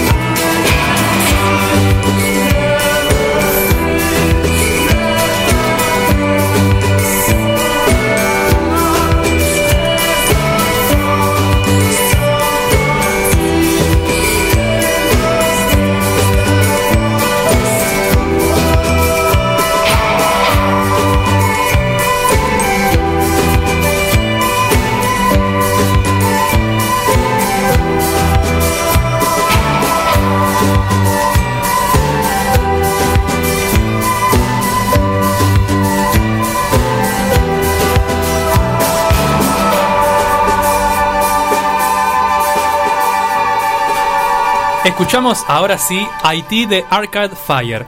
Es encima es difícil pronunciar. Arcade Fire me lo hicieron pronunciar más veces de lo necesario. Ah, Pero bueno, yo me la banco. Arcade Fuego, Fire. fuego arcade. La verdad Fue- que como nos debemos a nuestro público, googleamos en este ratito lo del asesinato del presidente de Haití, pero no entendimos nada. Es muy difícil, es multinacional esto. Es un conflicto político que no se puede así a, a de Googleen y van a estar igual de informados que nosotros, que con la información que le dimos. Damián Kluk en cualquier momento te saca un video de Sí, después lo del asesinato. y Me parece pasa que ya ha sido mucha tragedia por hoy, así que es- espero que la columna... ¿Tragedia? Sí, es tragedia, perdón. No sé de qué hablan. No- no me Seguimos hagan- en Gorlami, en Ah. la radio pública de Luján. Y ahora. Gracias. ¿qué- qué En la nos toca? 87.9. Digamos el teléfono. Y ahora... Si quieren dejar mensajitos, Dale. 011 15 6887 6347. ¿Cuándo creen que me lo aprenderé de memoria? Pero- Para la que viene, me lo aprendo. ¿Sí? 43 44 45. Ese sí, ya está. Ese sí. Me lo Es que el aprendí hasta yo. 6887 ya me lo aprendí. Y después como que Te me falta queda el ahí. 6347. Bueno, dale. Ya, ya lo tenemos. Tatuátelo, tenés tatuado tantos números. te Que es uno más, nadie se va a dar cuenta. Bien, vamos a cortar un poco entonces con toda la, la tragedia que veníamos relatando. Vamos a... a una tragedia nueva, así que vamos a darle la bienvenida a ella en esta columna que se hace llamar Créeme, porfa. Exacto. Una vez por ahí.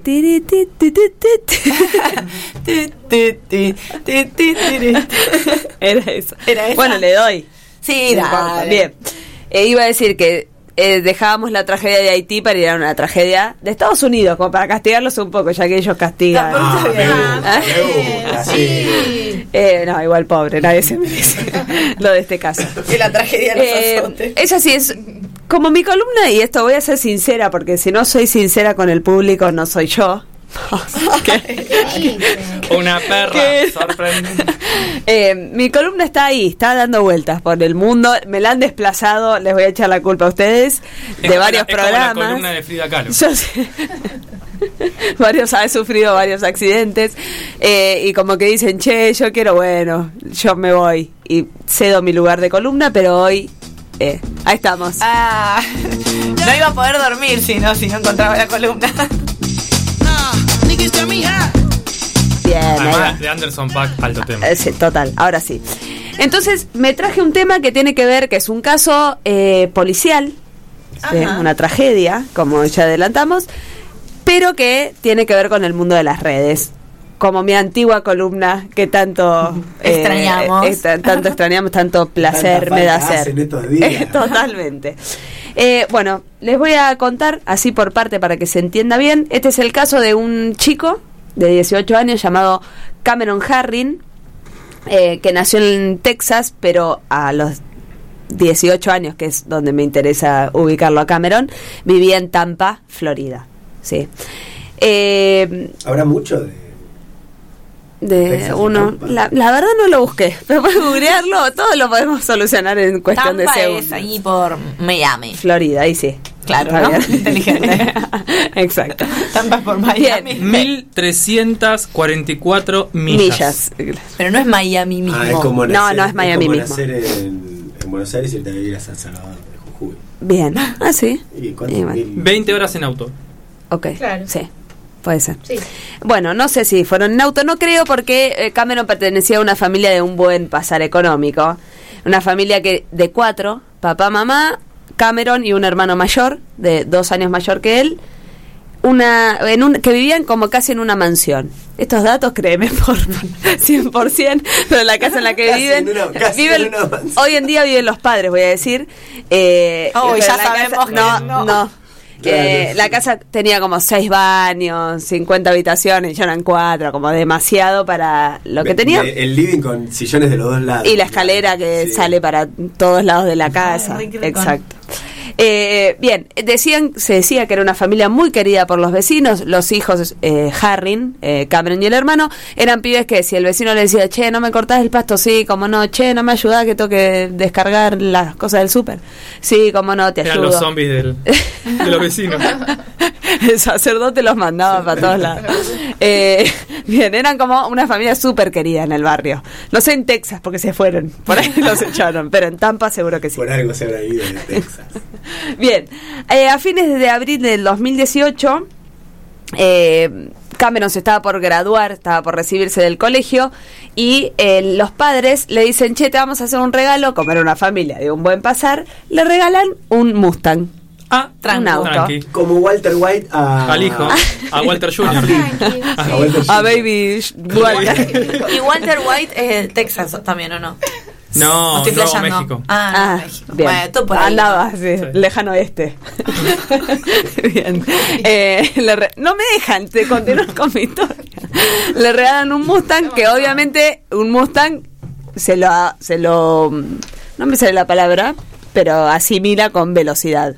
No era Ah, esa la palabra que quería decir, Claro, pero Se lo relaciona. se lo relaciona con velocidad. No es un auto que vos decís, che, te lo regalo para la- pasear por la ciudad. Tiene como su tentación a la gran Dártela en la autopista, claro. No te un Clio, tu viejo. No, exacto. Un Fiat Uno. Eh, bien. Eh, esto fue fines de abril, en mayo, unos mm, días después, unas semanas después, Cameron se dirige a su gimnasio habitual de todos los días con su hermano, que ahora no me acuerdo el nombre, pero lo tengo anotado en algún lado. Creo que Tristan, algo así es Ah. el hermano del nombre, del nombre, el nombre del hermano. Perdón, hace un montón que no hago columna. bueno, se dirigen al gimnasio y en otro auto iba un amigo de él, su mejor amigo John, que también iba al gimnasio. En todo esto de, che, estamos yendo al mismo lugar, ajaja, Picadita. Vamos, che, y si... Y, y si nos jugamos una picada, para ver qué onda, quién llega primero. Y sí. Voy a frenar ahí y voy a ir a otro lado de la historia. Encanta. el la- cual- me encanta. en el cual les presento a Jessica y su hija Lilia. Jessica casada con David. Ya estoy llorando. Jessica casada con David. Clase trabajadora. Eh, gente, y sí, ¿no? Gente humilde. Eh, que eran de Ohio. que trabaja- trabajaba doble turno. Pueden buscar Ohio a cuánto nos queda de Tampa para saber qué hacían ahí. A la mañana la cafetería y a la tarde. bueno, eran de Ohio y estaban en Tampa en la casa de unos familiares que fueron a pasar unos días. Eh, entonces David dice, che, gordita, yo me voy al súper. Bueno, dale, Jessica le dice, yo me voy a pasear con Lilia, su hija. En un carrito Eh, de bebé. Sí, en un carrito de bebé, exacto. Iban Jessica llevando el carrito. Eh, eh, Tampa tiene un bulevar muy lindo con vista Para al. Sí, busca fotos con al, al mar, lago. Ohio, Tampa, eh, 15 horas. 16 Bien. horas, perdón. Oh, qué ganas de viajarte de esa gente igual. Te queda todo muy lejos en Estados Unidos. Eh, bien, entonces salen a pasear, se va pasando el tiempo, David se queda en el súper ahí un gran largo momento. Cuando vuelve a su casa, Jessica y Lilian todavía no habían vuelto. Ay, Dios. Eh, No quiero ver. horrible, ¿no? Y ahí es donde junto ambas historias. Cuando Jessica y Lilian estaban volviendo para la casa, Jessica cruzando con el carrito de su bebé por una senda peatonal, hermoso lugar. Nos está mostrando Nacho. Ah. Eh, justo se cruzan con la picada, con Ay, no. la carrera de Cameron y John. John, que iba adelantado, la llega a esquivar, Cameron no la ve, no la esquiva, las choca. Para, ¿cuál era nuestro protagonista, John o Cameron? Cameron. Cameron. El que la Eh, y sí, claro. Mustang. El del Mustang, exacto. Eh, bien, se dice que para el momento del, del accidente, el Mustang en los registros marca que iba a 164 kilómetros por hora en una avenida, en un lugar que claramente la máxima no era esa. Es como la costanera, más o menos. Decime que él también se muere. Dicen que él llega a frenar, que él aprieta el freno, baja a como casi unos 50 kilómetros Pero por así- hora, digamos, pero claro, no, no no llega. llegaba nada, pero ese era el nivel de velocidad que manejaba en ese momento Cameron. Las embiste a las dos, eh, inmediatamente se llevan al hospital a, la, a, la, a Jessica de su hija. Los, chi- los tres chicos quedan ahí, frenan, obvio, este, por el choque, el otro porque ve el accidente. Frenan, se bajan, quedan como yo en shock. Eh, testigos del accidente dicen que el pibe al toque llama a la madre y le dice, mamá, mate a alguien, mate a alguien, mate a alguien. Y que la madre le decía, no, no, vos no mataste a nadie, no puede ser. Porque no podían creer que con la conducta que llevaba Cameron hasta ese ¿Y momento para qué le regalás hubiera Puta hecho madre. semejante atrocidad. Eh, entonces, eh, a ellos los detienen, obviamente en el lugar, se los llevan a los tres. La historia dice que David llega y dice, no puede ser que todavía no hayan vuelto. Sale de la casa y era a dos cuadras, ve que había como todo un lío policial, va corriendo hasta el lugar a ver qué onda y está el cochecito de la hija. No, obviamente ni Jessica ni Lilia porque ellas se las habían llevado al hospital. Entonces ahí él se da cuenta que su familia había sido parte del in- involucrada en el accidente. Eh, Jessica muere igual en el acto, la bebé muere al otro día porque había sufrido un daño mortal. No voy a ir, no, para qué ahondar en el detalle ese. Entonces, me voy a ir al juicio, ¿no? Esto fue el accidente Mayo de no me acuerdo. qué- 2018. Eh, se le a- se lo juzga a Cameron por dos cargos por homicidio vehicular, que son de segundo grado, y al hermano, que sí es Tristan, acá lo tengo anotado, también, eh, y a John, a Cameron y a John por los asesinatos, y al hermano por eh, picada, digamos, por ir en un vehículo a alta velocidad sabiendo que eso es un riesgo Toretí. para los demás. Exacto. Bueno, como la familia de Cameron eh, era una familia de mucha guita, contratan al mejor abogado, por supuesto, de Tampa, un abogado muy cuidadoso con respecto a los medios, porque fue como una noticia bastante grande, eh, en el cual ninguno dio declaraciones, ni la familia, ni los chicos. Eh, el juicio dura tres años, también medio afectado por la pandemia, porque esto fue en 2018. Ah, sí, es de, de este año la sentencia. Eh, bien, sí, hay imágenes del juicio, yo vi algunos videos, todo, donde obviamente habla David, viste que, bueno, en los juicios hacen como para los, eh, para el jurado, como Sí. todos testimonios bastante fuertes. Mm. Entonces David habla de todo su dolor, todo lo Y que esto hubiera debe- sido. debe haber sido re mediático, o sea, todo Sí, el país. fue mediático. claro. Y ahora voy a contar por qué también. Oh. bueno, también habla sobre narración fragmentada. Para mí, yo estoy esperando un, un giro de, de rosca con el tema musical que eligió, porque lo leí en el grupo. sí, no. Pero no hubo algo de. La palabra redes. ¿me Claro, equivoco? sí. Ah, ahora voy a, ahora voy a, a- Ah, a hilar todo. Eh, bien. eh, la mamá de otra de los de las testigos que hablan en el juicio es la mamá de los pibes diciendo, che, mis hijos desde el accidente tienen ataques de pánico, no duermen porque Y tienen sí. pesadilla, porque recuerdan el accidente exactamente, gritan todas las noches. Eran como los dos lados. Obviamente que igual el pibe había matado a dos personas, no había mucha Sí. vuelta que darle. Eh, en abril del 2021, hace poco, es sentenciado, sentenciado perdón, a 24 años de prisión. 9 años por uno de los homicidios, 15 años eh, por el otro. John es sentenciado a 6 años de prisión porque también iba también corriendo a la picada. Sí. Tristan no, eh, lo, lo largan de esta de, sí, del, del Con los ataques de pánico que tenés ya no me es suficiente. y no tuve, no tiene ninguna sentencia. Eh, bien, se hace muy eh, viral el video del juicio en el que al, a Cameron le dicen la sentencia, le dicen nueve años por cargo de homicidio, bla, bla, bla. 15 años, en total 24, se ve la imagen de él abriendo los ojos como no pudiendo creer la cantidad de años que iba a pasar en prisión. Porque ahora tenía 21 años, o sea que saldría a los 45. Saldría a los 45. Sí, mm, andás a ver si en el medio no hacen algo, Sí, sí, pero sí. ponele que sí. Eh, bien, ¿qué pasa con esto y la palabra redes? Entonces, que hoy uní. En julio del 2021, unos meses después de que se salga la sentencia para los involucrados, eh, en TikTok se vuelve una estrella el pibe. Se hace mm, recontra hiper mega conocido. Eh, el primer video, y ahora voy el por qué la canción que vamos a escuchar después, el primer video que se hace viral. ¿Él hace videos de TikTok desde no. la prisión o es- él hacía La antes? gente lo hace viral en TikTok. Esto es lo loco. La gente dice, el primer video que se hace viral es la imagen de él entrando al juicio, él, un pibe muy lindo, después Mm. si lo buscan, es muy lindo con traje, barbijo, porque fue ahora, y decía, eh, lo decía en inglés, pero lo voy a decir en, al español, eh, deberían eh, darse más chances, eh, él se lo merece. Si las chances existen, él se merece darle una oportunidad. Entonces se, hizo muy viral este video y toda la gente, sí, sí, hay que darle otra oportunidad, mira lo lindo que es. Lo Todo. Exacto. Obviamente también videos de che mató a dos personas y toda la bola del caso. Entonces él llega a tener con el hashtag Cameron Harring eh, dos billones de reproducciones. O sea, ese es el nivel como de, de popularidad que tuvo. Obviamente, mucho más en Estados Unidos, ¿no? Que, que acá.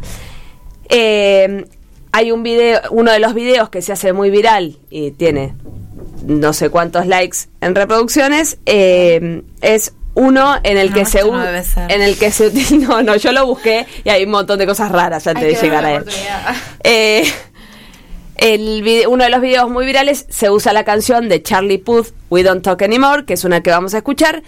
Como era tan viral, Charlie es muy conocido en TikTok, tiene casi 14 millones de seguidores en Instagram también. Firma el video y pone, no me asocien con esta mierda, saquen mi canción de ahí porque no quiero estar Claro. asociado Claro. con esto. Claro. Entonces también eso hizo que fuera tan reconocido. Y, y a, sus, a su pesar lo voy a relacionar con el caso y vamos a pasar este tema. Pero eh, eh, entonces de ahí también el caso llega a las redes. Eh, Sí. y nada, y tiene lo cara que de loco igual, ¿eh? Tiene como un- unos ojillos así. Sí, y bueno, y los videos de TikTok son todos edits o cuentas mismas que con nombres de él que empiezan a subir videos de cosas que él ya tenía en las redes, pero editadas con música como para que lo ponen pelado, lo ponen con pelo, lo ponen rubio, eh, ¿viste? O no, sí, como diferentes cosas que y, y así empieza a ganar esa popularidad. Y nada, y por eso traje este caso, porque era de una tragedia y un eh, homicidio. Eh, qué llegó a las sí. redes solo por ser lindo. No, y además que siempre en estos casos lo más popular o lo más común es que la gente se identifique con la víctima, ¿no? Y que se haga popular el caso exigiendo justicia, como acá eh, las redes miren a lo que nos llevan. No, Y pero el igual también- es contrario, ¿no? Es Sí, pero como también, por ejemplo, es. Perdón. lo que Sí, es la este, posmodernidad. TikTok, que es la red social masiva, adolescente por excelencia del momento, también como tomando parte en un caso donde hay dos adolescentes, chicos muy jóvenes, mandándose una macana, entre comillas, adolescente, que termina muy mal. Y no sé si hay algo de eso ahí. Son varios factores. Para mí, por un lado, también. eso. Eso quería decir. Para mí, una cuestión etaria. Digamos que obviamente los adolescentes que consumen TikTok se identifican con el adolescente que se la mandó. Y obviamente una cuestión clasista, porque si el pibe que se la mandó era un pibe de la villa, obviamente estamos pidiendo La cabeza. Además, la cabeza en, en- la plaza pública. en En la plaza de Instagram. Tampa. En, en las redes sociales de él, videos de viajes por todo el mundo, con la familia, haciendo cosas, no sé, tirándose de paracaídas, como todas cosas muy extravagantes que reproducían en estos Nuestro, videos o sea, si bien acá en, Argentina hubo un poquito, hubo un poco más de empatía con el caso de Fernando Báez, también los medios trataron de victimizar a los rugbyers y acá no había un accidente, había digamos, un homicidio mm, premeditado, lo mataron a palos y lo vieron morir, se escondieron, escondieron la ropa, Festejaron. ¿no? Festejaron, tenían datos en WhatsApp conversando de esto y sin embargo los medios hacían también una mirada súper clasista de lo mal que la pasan los rugbyers en la prisión, están deprimidos, bueno, o sea, amigo, mataste Sí. a patadas a una persona.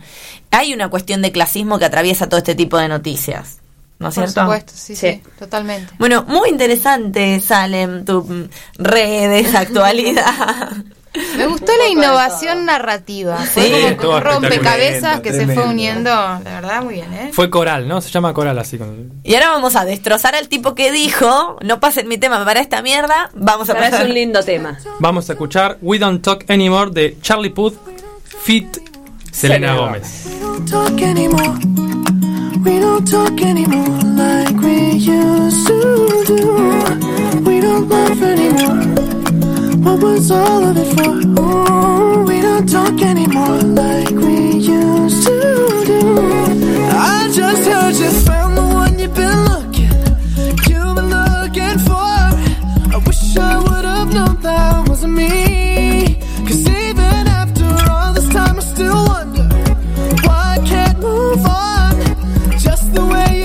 So easily.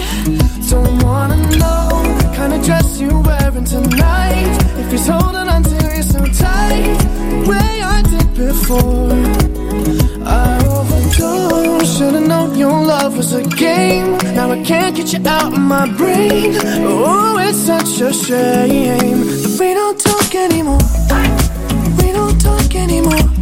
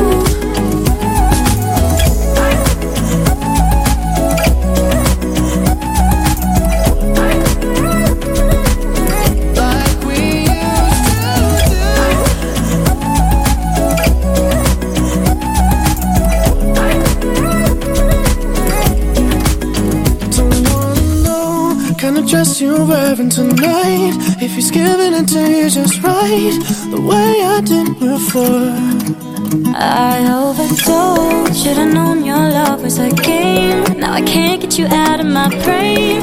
Oh, it's such a shame that we don't talk anymore. We don't talk anymore.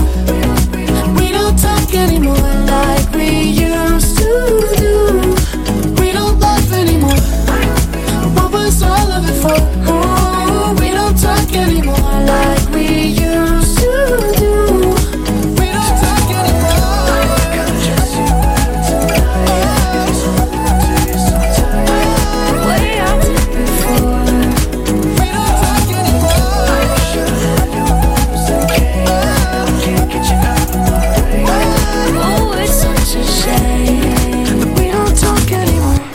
bueno, terminamos de escuchar We Don't Talk Anymore de Charlie Puth y Selena Gómez.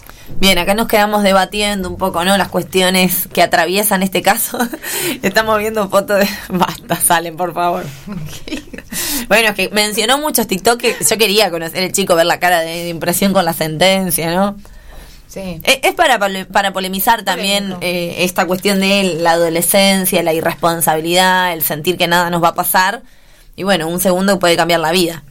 Pero antes de ponernos tan reflexivos, vamos a prender un poco el aire acondicionado para darle la bienvenida a él, que va a cerrar este programa con su magnífica columna que se llama Show Me What You Got. Sí, la quiero. Yo no puedo ¿Sí puede ser?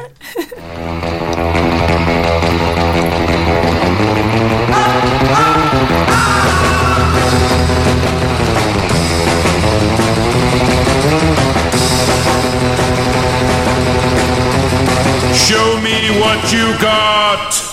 Para mí, yo entro en trance cuando escucho esta canción, por eso como el vudú haitiano. poseso. ¿Es poseso el verbo? Pero Yo diría algo, poseído, El no Show. Me What You Got, ¿de dónde sale? Lo voy a contar por. No.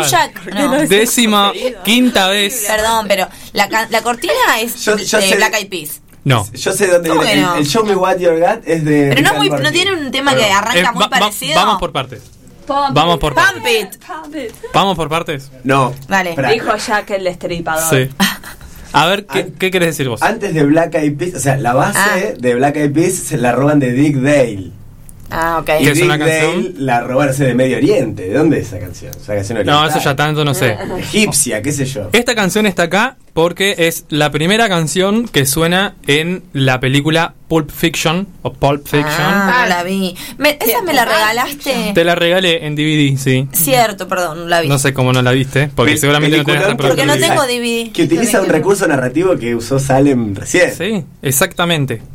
Tal que Los dejo acá y vamos a otro lado. Sí. Bien, de ahí sale la canción. Y el Show Me What You Got sale de Rick and Morty. Ah, es cierto. Sí, ya le dije muchas veces. Perdón. Una cabeza alienígena gigante, voladora, que le dice al planeta Tierra, Show Me What You Got, demandándole una demostración artística de ese planeta. ¿Tiene todo un poco más de sentido ahora? Es cuando Sí. ellos eh, hacen como que bailan o. La de. Get Swifty. Ah. Swifty in here. Bueno, no me sale muy bien, pero Ni esa. idea. esa. ¿Qué cantan? Bueno, Show Me What You Got es como demostrame lo que tenés, una cosa así. Y a mí me hace entrar en trance. Y hoy le voy a, le voy a hablar de una película, que más que película es un peliculón, argentina, que se llama Las Siamesas. ¿Escucharon hablar algo de las Siamesas? No. No. No. No, bueno. Se estrenó en noviembre del 2020. O sea que ya tiene casi un año de estreno. Creo que previamente se había estrenado en. No sé si algún circuito tipo el. El Mar del Plata. Ya, ahora no me sale la palabra del. el Festival de Mar del El Plata de Cine. Mar del Plata. Creo que se había estrenado ahí, pero bueno, oficialmente o comercialmente se estrenó en noviembre del 2020. Y está dirigida por la directora llamada Paula Hernández. ¿La ubican? No, ¿A Paula no, Hernández? pero me suena. ¿Ubican la, ca- la película Los. Sonámbulos? No. No. Chicos y chicas, Ma- Miren, miren cine. pónganse. Marce, ¿conoces algo? No, Marce no tiene tele, igual, dijo. Ah, cierto. Eh, Paula, Paula Hernández es una directora argentina que es muy buena, que dirigió Los Sonámbulos, que si no la vieron, vayan a verla, porque además ¿Dónde está? está en Prime Video. Bueno, Siempre Eh. que no tengo. Te pas- pero yo siempre te digo que te paso la- Bueno. las claves. Anotá. Ah. Nancho.gorlami. Ah. Bueno, eh, vean esta porque de algún modo te prepara y te allana el camino para ver las siamesas. Ok. Porque si bien no son películas así tremendas o que te pueden hacer sentir mal, tienen como su dejo de incomodidad y de, perturbar, de perturbación. ¿sí? Vamos a dejarlo ahí, con esas palabras me alcanza. Bien, ¿de qué se trata Las siamesas? Estoy esperando que traigas un día una película romántica. Esta es romántica. ¿Sí? Nah. No, obvio. Siempre es perturbadora, hay zombies. Depende qué tipo de, de Yo romance. estoy muy ansioso por ver por, por qué parte del cuerpo están pegadas las siamesas. No, no están Ah, ¿no? pegadas por ninguna parte del cuerpo, al menos físicamente. Empiezo a contar la historia. Dale. Igual es. O sea, vos. pen- Ahora, ahora, ahora, siempre me pasa esto, que quiero adelantarme y no me, no me adelanto. Vamos por partes, como Jack el Destripador. Esta película cuenta la historia de Estela, una mujer de unos cuarenta y pico de años, que está interpretado por Valeria Lois, y de su madre, Clota, que está interpretado por Rita Cortese. Rita Cortese lo ubican? Rita Cortés. La amo. sí. Un Bueno. saludo a Rita. Sí, un saludo a Rita que siempre nos escucha. siempre decían lo mismo. Rita, si estás ahí, 02323, porque ella seguramente va a tener que poner 43, 44, 45, llamanos que te entrevistamos al toque. Bien, estas dos mujeres hacen de madre e hija. Eh, Estela tiene unos 40 y pico y Clota, tiene, le queda muy bien el nombre Clota, tiene unos, no sabemos, pero es una señora grande y viven juntas en la misma casa y de alguna manera Estela, su hija, la cuida. Yo, yo escuché el teléfono. ¿Es Rita? Sonó el teléfono. ¿Es Papa Doc? Eh, espero que sea Rita. No, Rita eh, la de acá que está- Sí. espero que no muera Rita Cortés la semana que viene porque nosotros nombramos gente acá. No, no, ni lo digas, ni lo digas, ni lo digas. yo voy a morir. antes, antes que Rita Cortese. Estela y Clota. Sí. Viven juntas. ¿Son hermanas, dijiste? No, son madre e hija. Ah, madre e hija, ok. Y de algún modo Estela las tiene que cuidar a Clota. Clota no es, no es que está como para que la cuiden. No sé si tampoco está como para que esté sola, pero sí, digamos que de algún modo utiliza sus inconvenientes de salud para coaptar a Estela. A veces invento palabras, no me importa. ¿Cuál es la madre de cuál, perdón? Clota es la madre de Estela. Estela tiene unos cuarenta y pico, es soltera, no se puede independizar de su madre y su madre la tiene como atada. Porque yo me imagino su cada vez casa. que Estela dice, mami salgo un rato, Clota dice, ay hija, pasame las pastillas esas que... Ay, no llego, no, quédate. Claro, sí, sí. Y ella se queda Sí. así y nunca consigue. Tal cual. Es, es más, salir. casi, pero casi que relataste la primera escena de la película, que es de Estela dándole pastillas a Clota. Bien. Esta historia comienza eh, cuando Estela hereda unos, eh, unos departamentos en la costa, que ya les digo en qué ciudad, creo que ficticia, Costa Bonita, creo que no existe Costa Bonita, de la costa argentina, que él había heredado de su padre, ex esposo de Clota, que hacía mucho tiempo las había abandonado. Tenía como cierta relación. Y bueno, por quizás un poco de. No de despecho, de mm, culpa, es que le hereda estos, estos departamentos. Entonces ellas salen de Junín, su ciudad eh, donde vivían, hacia Costa Bonita en un micro. Y toda la película narra esta historia. Desde que salen hasta que llegan a Costa Bonita. Muy bien. eh, y durante todo este viaje se vive como esta relación simbiótica y tóxica que tienen madre e hija. De ahí las siamesas. Las siamesas no son hermanas, sino que son madre e hija. Se pueden buscar otras interpretaciones, pero la más directa es esta. Si entro en inter- otras interpretaciones podrían estar en el campo del spoiler y no es lo que queremos. Exacto. Así es. La película completamente se sostiene con estas dos actrices, porque aparecen ellas dos, un, eh, un chofer del micro que aparece de vez en cuando casi como para alivianar un poco la tensión que está sufriendo Estela de estar con e- tanto tiempo con su madre en este viaje. Y solamente ellas dos. Eh, actúan zarpadamente bien porque ob- obviamente imagínense que si están ellas dos apareciendo nada más en escena, tienen que llevarse la puesta. Romperla. Y además no vamos a decir nada de Rita que se te escucha. Ah, ah, la otra actriz no la. Ah, sí, la ubico. Es un poco menos conocida que Rita Cortese, pero, ha aparecido. Es conocida, sí. Sí, sí, muestren, muestren fotos por aquí. Eh, la película tiene un tono bastante teatral porque eh, hay mucho diálogo. Gran parte de la película se basa en el diálogo entre ellas dos, que va definiendo un poco el vínculo, pero a la vez, de algún modo, te vas dando cuenta de esta relación que, o sea, son dos personas que se aman, pero que a la vez se hieren con las cosas que dicen, con la historia, con lo que Que se ocultan, lo que Hay no se una obra ocultan. de teatro de Gisela Gambaro que se llama Mm. Los Siameses, donde son dos hermanos que se aman y se odian y es todo un diálogo uno tras de una puerta del otro. Ah, mira. Bueno, tiene algunas Ah, mira, Valeria. Lois, la, la otra actriz, eh, actuó también en Los Sonámbulos. Sí, aparece en Los Sonámbulos, es un papel eh, secundario, pero aparece también. Hace su... A ver la foto. Bien, con respecto a la fotografía, acompaña fuertemente a esta relación. Los planos que se utilizan, hay como dos variedades de planos. Uno que es como un plano muy cerrado de la cara o la cabeza de una de las actrices, levemente inclinado y muy te da la sensación de muy asfixiante y desequilibrado, como esta relación que eh, cuesta mucho que, que prospere, como una, una relación que sería mejor si no estaría tanto junta, una relación asfixiante que podemos ubicar. Y por otro lado tenemos planos muchísimo más estructurados, muchísimo más equilibrados y con muchísimo más aire. Que esto quizás de algún modo, eh, y por los momentos en los que aparecen, te dan una idea de esta independencia que está buscando Estela y que no está logrando. Y que de hecho con estos departamentos que obtiene del padre, como que puede llegar a ocurrir. Otra cosa muy interesante del detallado técnico es la dirección de arte. Ustedes que buscaron las fotos recién se dieron cuenta. muy buenos, ¿no? Ujú. Tiene una, una fotografía, una Sí. cuestión estética buenísima. Es increíble. Había buscado al director de fotografía, pero eh, ahora me lo olvidé y eh, tenía un apellido bastante raro, así que no lo voy a decir.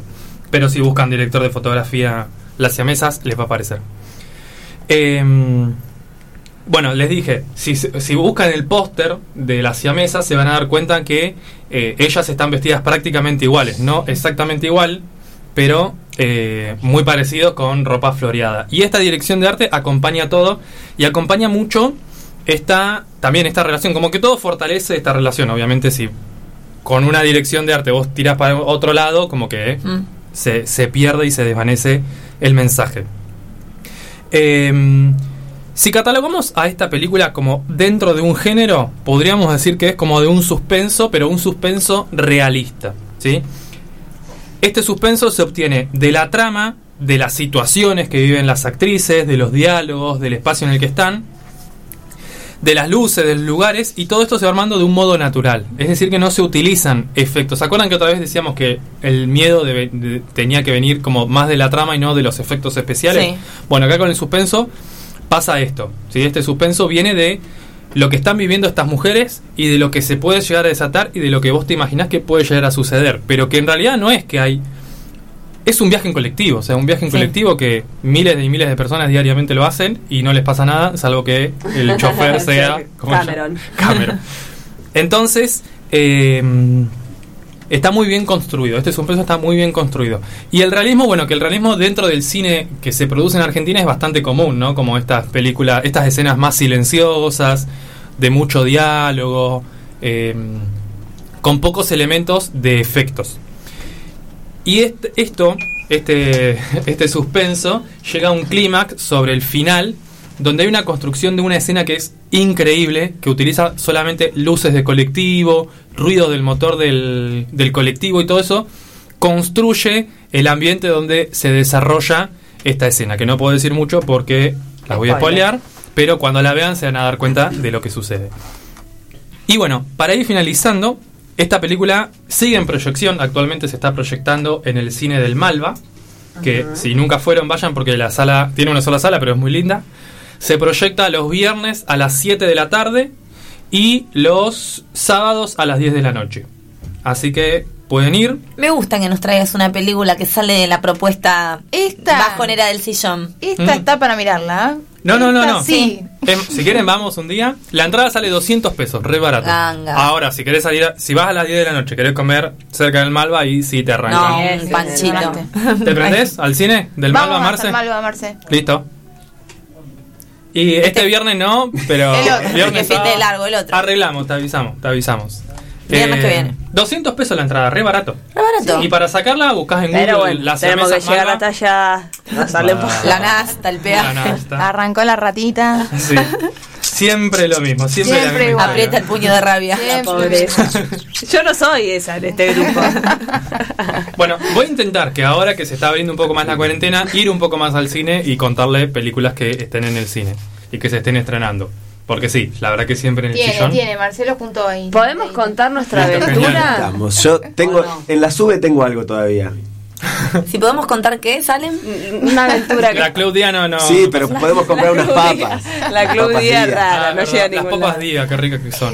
Bueno, yo me fui, o sea, yo fui el- un sábado a verla a las 10 de la noche y me fui comiendo unos sanguchitos de miga. Tipo, para Bien. ir cenando antes de llegar. Es un, Sí, es un buen plan, sí. Sí. Es un replan. Mira, tiene el pan. ¿Cómo Vamos. está ese? Más o Panificadora menos. 2000. Decí que hoy no la dan porque ya Ah, está- Marce ya está listo. Se está Sí, yendo mal. al Malva. Sí, sí, sí, sí. Bueno, ¿quieren decir, contar una aventura antes de que diga el No, veredicto? no, nuestra aventura. Que estamos nosotros dos con mi hermana. Ah, y re, re contemos. Bueno, pero si querés lo Después contamos de esto, después del, del veredicto. Muy bien. Tengo que repetir. ¿Cuánto? Tengo que repetir cómo se conforma la. Siempre porque el público se renueva. Bien. Lo que quiero decir antes, un apartado, es que vean los sonámbulos que están en Prime Video, que está muy, muy buena y que te- también te prepara y te da como una idea de lo que puede llegar a suceder en. eh, en esta película Las Siamesas, que, tengo que ah, me toca ver. Las Siamesas de Paula Fernández. Paula Hernández. digo. Yo vi una película al fin de, pero no, no es muy recomendable. Pero sí es. pa- sí, perdón. ¿Puedo contar? Estamos bien, ¿no? Pará, te- termino ¿Vas esto. a decir los nachines? ¿Ya? Sí, sí, voy a Yo decir como los le quería meter suspenso a tus nachines. ¿Digo los nachines o no los digo? Sí, bueno, dale. Bueno, vean Los Sonámbulos. Lo que hace muy bien Paula Hernández, en realidad en las dos películas que vi, es que te tira un final espectacular y te deja en bolas ahí. No, basta, me basta. No, no, digas más, porque. Che, No, no, ya pero está, ya está. no tiene final abierto, ¿no? Sí, no. No, no, no, no sé. No sé, no, para mí no. No digas Ah. más nada, no digas más nada. No voy a decir más nada. Bueno, ok, ok. Bien. Dijiste que hay un, un colectivo. Se mueren. No, no chocan, se no chocan. No hay ningún choque de No se mueren. Te dejan en bolas, dijo. Te dejan en bolas, sí. No, no, no. Eh, de un modo literal. Literal no, de un modo figurativo, Metafórico. digamos. Claro, Sí, metafórico. Bien. El- los nachines tienen una parte cuantitativa, que es un número, y una parte cualitativa, que es un elemento de, De la, la naturaleza. sí, así es. Y para esta película, Entre- Las siamesas de entre- Paula Hernández. sí. Entre el oro y el trigo, cualquier cosa de la naturaleza. Ni pues. siquiera entre el oro y, el- eh, lo que levantaban en pala, claro. lo que levantaban en pala en los inodoros de la reina El- Elizabeth I. Más o menos desde ahí. Claro. No, es más, puede haber cosas de otros planetas, así que el oro sería como muy poco. Bien, Bueno, Dale. y para esta película, Las siamesas de Paula Hernández tiene un, nueve nachines ¡Eh! de líquenes. Líquenes, líquenes el- est- ¿están en el mar? ¿Y No. comen las ballenas? No, No. eso es plancton. Ah, El krill, plancton también. Plancton. Nachines de krill es bueno. Es buena también. Pero busqué, googleen líquenes para saber por qué. Para mí es un metal. Bueno, Para No, mí, el líquen- para mí ese el es el líquen, níquel. para mí Ah. el líquen es un como un parásito de un pino. Podría Líquen ser- es con, con Q. Con Q, sí. No sé por qué me sonó con K. Níquel, no, no sé. Bueno, líquenes. Después lo googlean, Ah, cada uno como en su casa. alga. lo- El líquen, lo que lo tienen que decir, es una simbiosis entre un hongo y un alga. Sí, porque Esto tengo en el cepillito. Wikipedia nos dice que Ah, es muy bien, difícil bien, definir qué es un líquen. Bueno, Bueno, yo tiré parásito, algo de parásito tiene. Sí, se están de- sobre, sobre los árboles, no esto sobre los esto pinos. me está haciendo mierda el cepillito de mi abuela. ¿Qué? O una cosa así. El líquen. Una cosa así en el Limpia cepillito tubo. que me está matando la, ¿Es la esponja con la caña? Claro. me está matando las ramas de mi árbol, ¿entendés? Bueno, ¿qué película querías decir? Después contamos. Ah, la digo que yo estoy tratando de ver películas livianas y pedorras para no involucrarme emocionalmente demasiado y pasar un fin de semana relajado. Sí. Entonces pongo Disney Channel porque digo, hay una pedorrada seguro. Claro, ¿No? Bambi. Che, no me parece eso, No. justo. ¿No? No. Malísimo. Y es más, no te salió bien. Y me salió muy mal. Bueno, el otro día empezamos la Cenicienta musical, me quedé dormida, como todo lo que Bueno. empiezo. Pero el sábado a las 3, 4 de la tarde dije voy a ver algo li- liviano y pedorro de Disney como para pasarla bien y vi una se llamaba Clouds. Clouds. ¿Cómo se pronuncia? Clouds. Clouds. Nubecitas. Nubecitas. Un niño que un adolescente que canta. No, No. chico, no. El niño tenía cáncer, todo Yo mal. No es una, fo- No. una foto de Lola en un momento muy Destrozada. Disney sigue siendo lo mismo.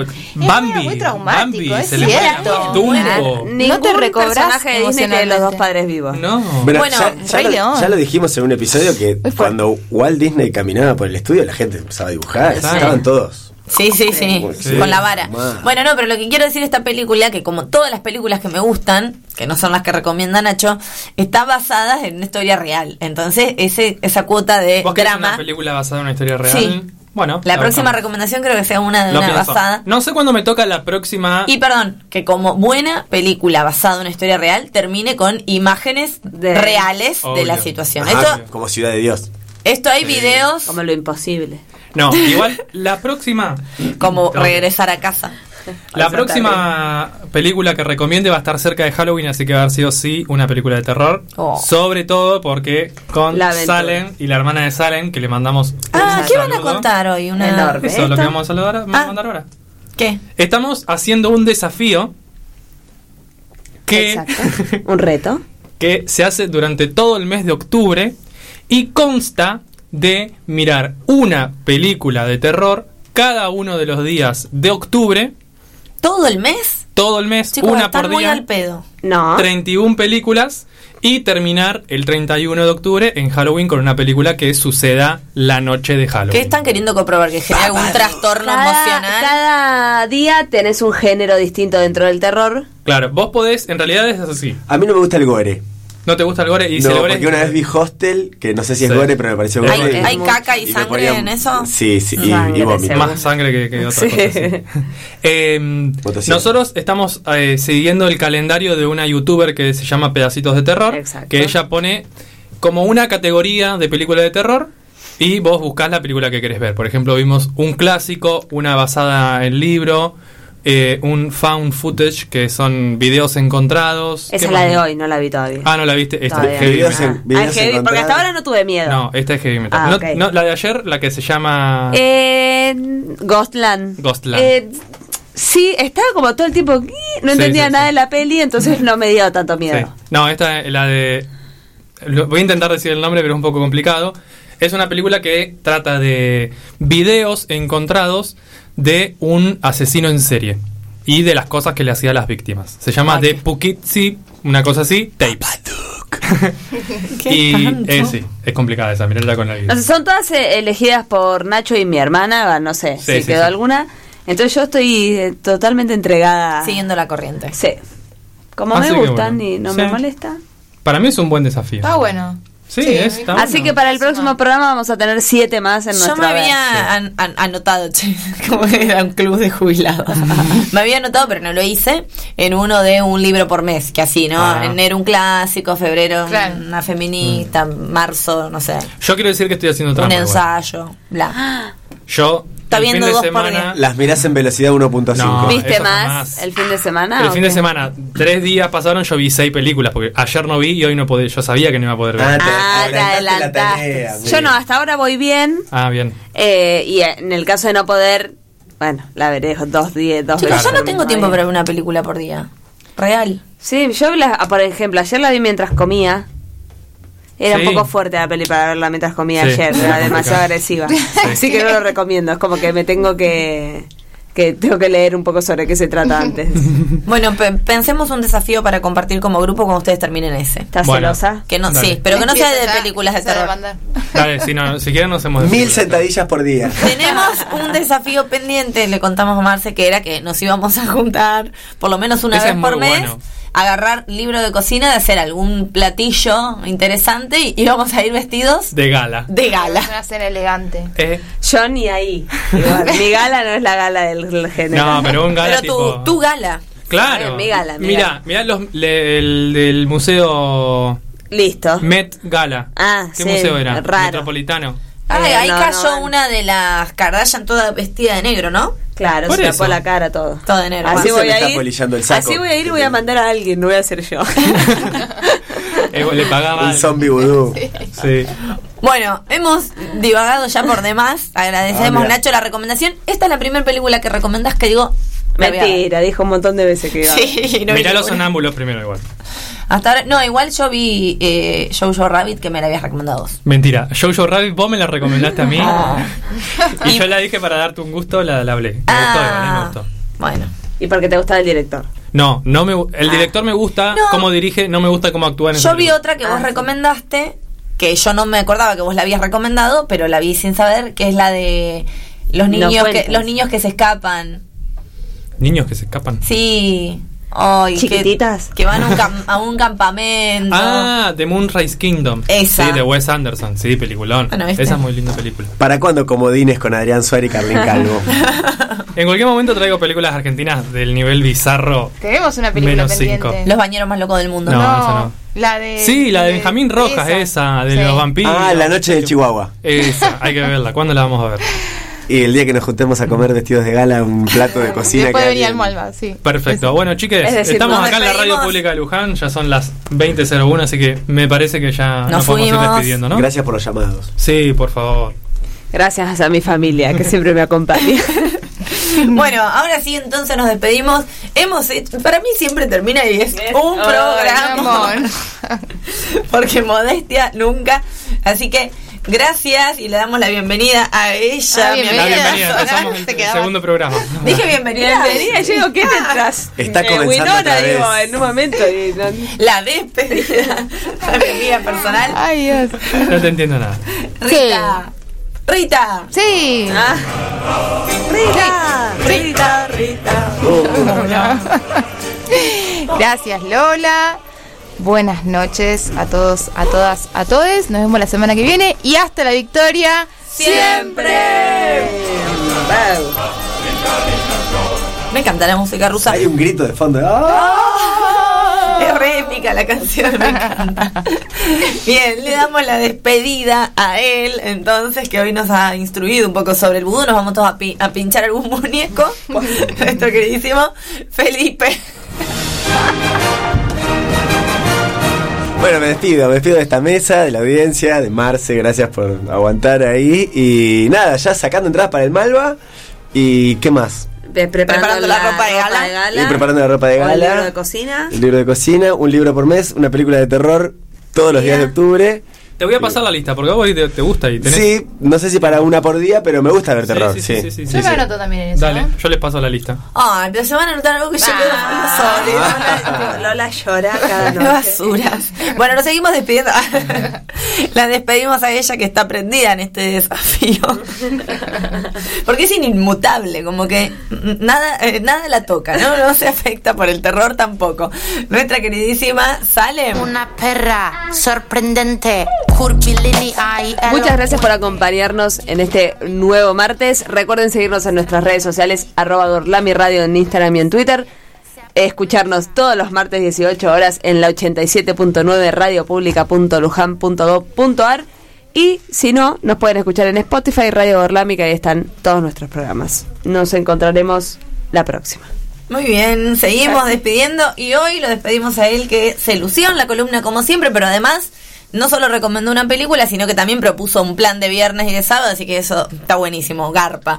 Lo despedimos al cerebro y columna vertebral de este programa, nuestro queridísimo Nacho.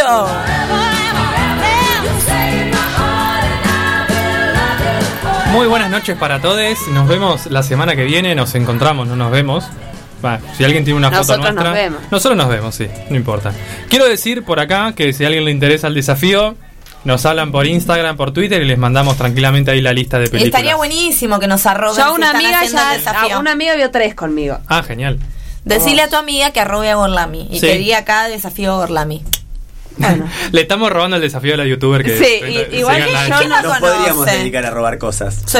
En las Sí. redes. Puede ser. Y listo. Podríamos ir a un programa de 100 argentinos, dicen, ¿o no? Sí. Me gustaría. Bueno, y obviamente no nos podemos despedir sin antes saludarla a la persona que nos conduce por los caminos más sinuosos y más gorlaminescos de este multiverso, y ella es ni más ni menos que Lola.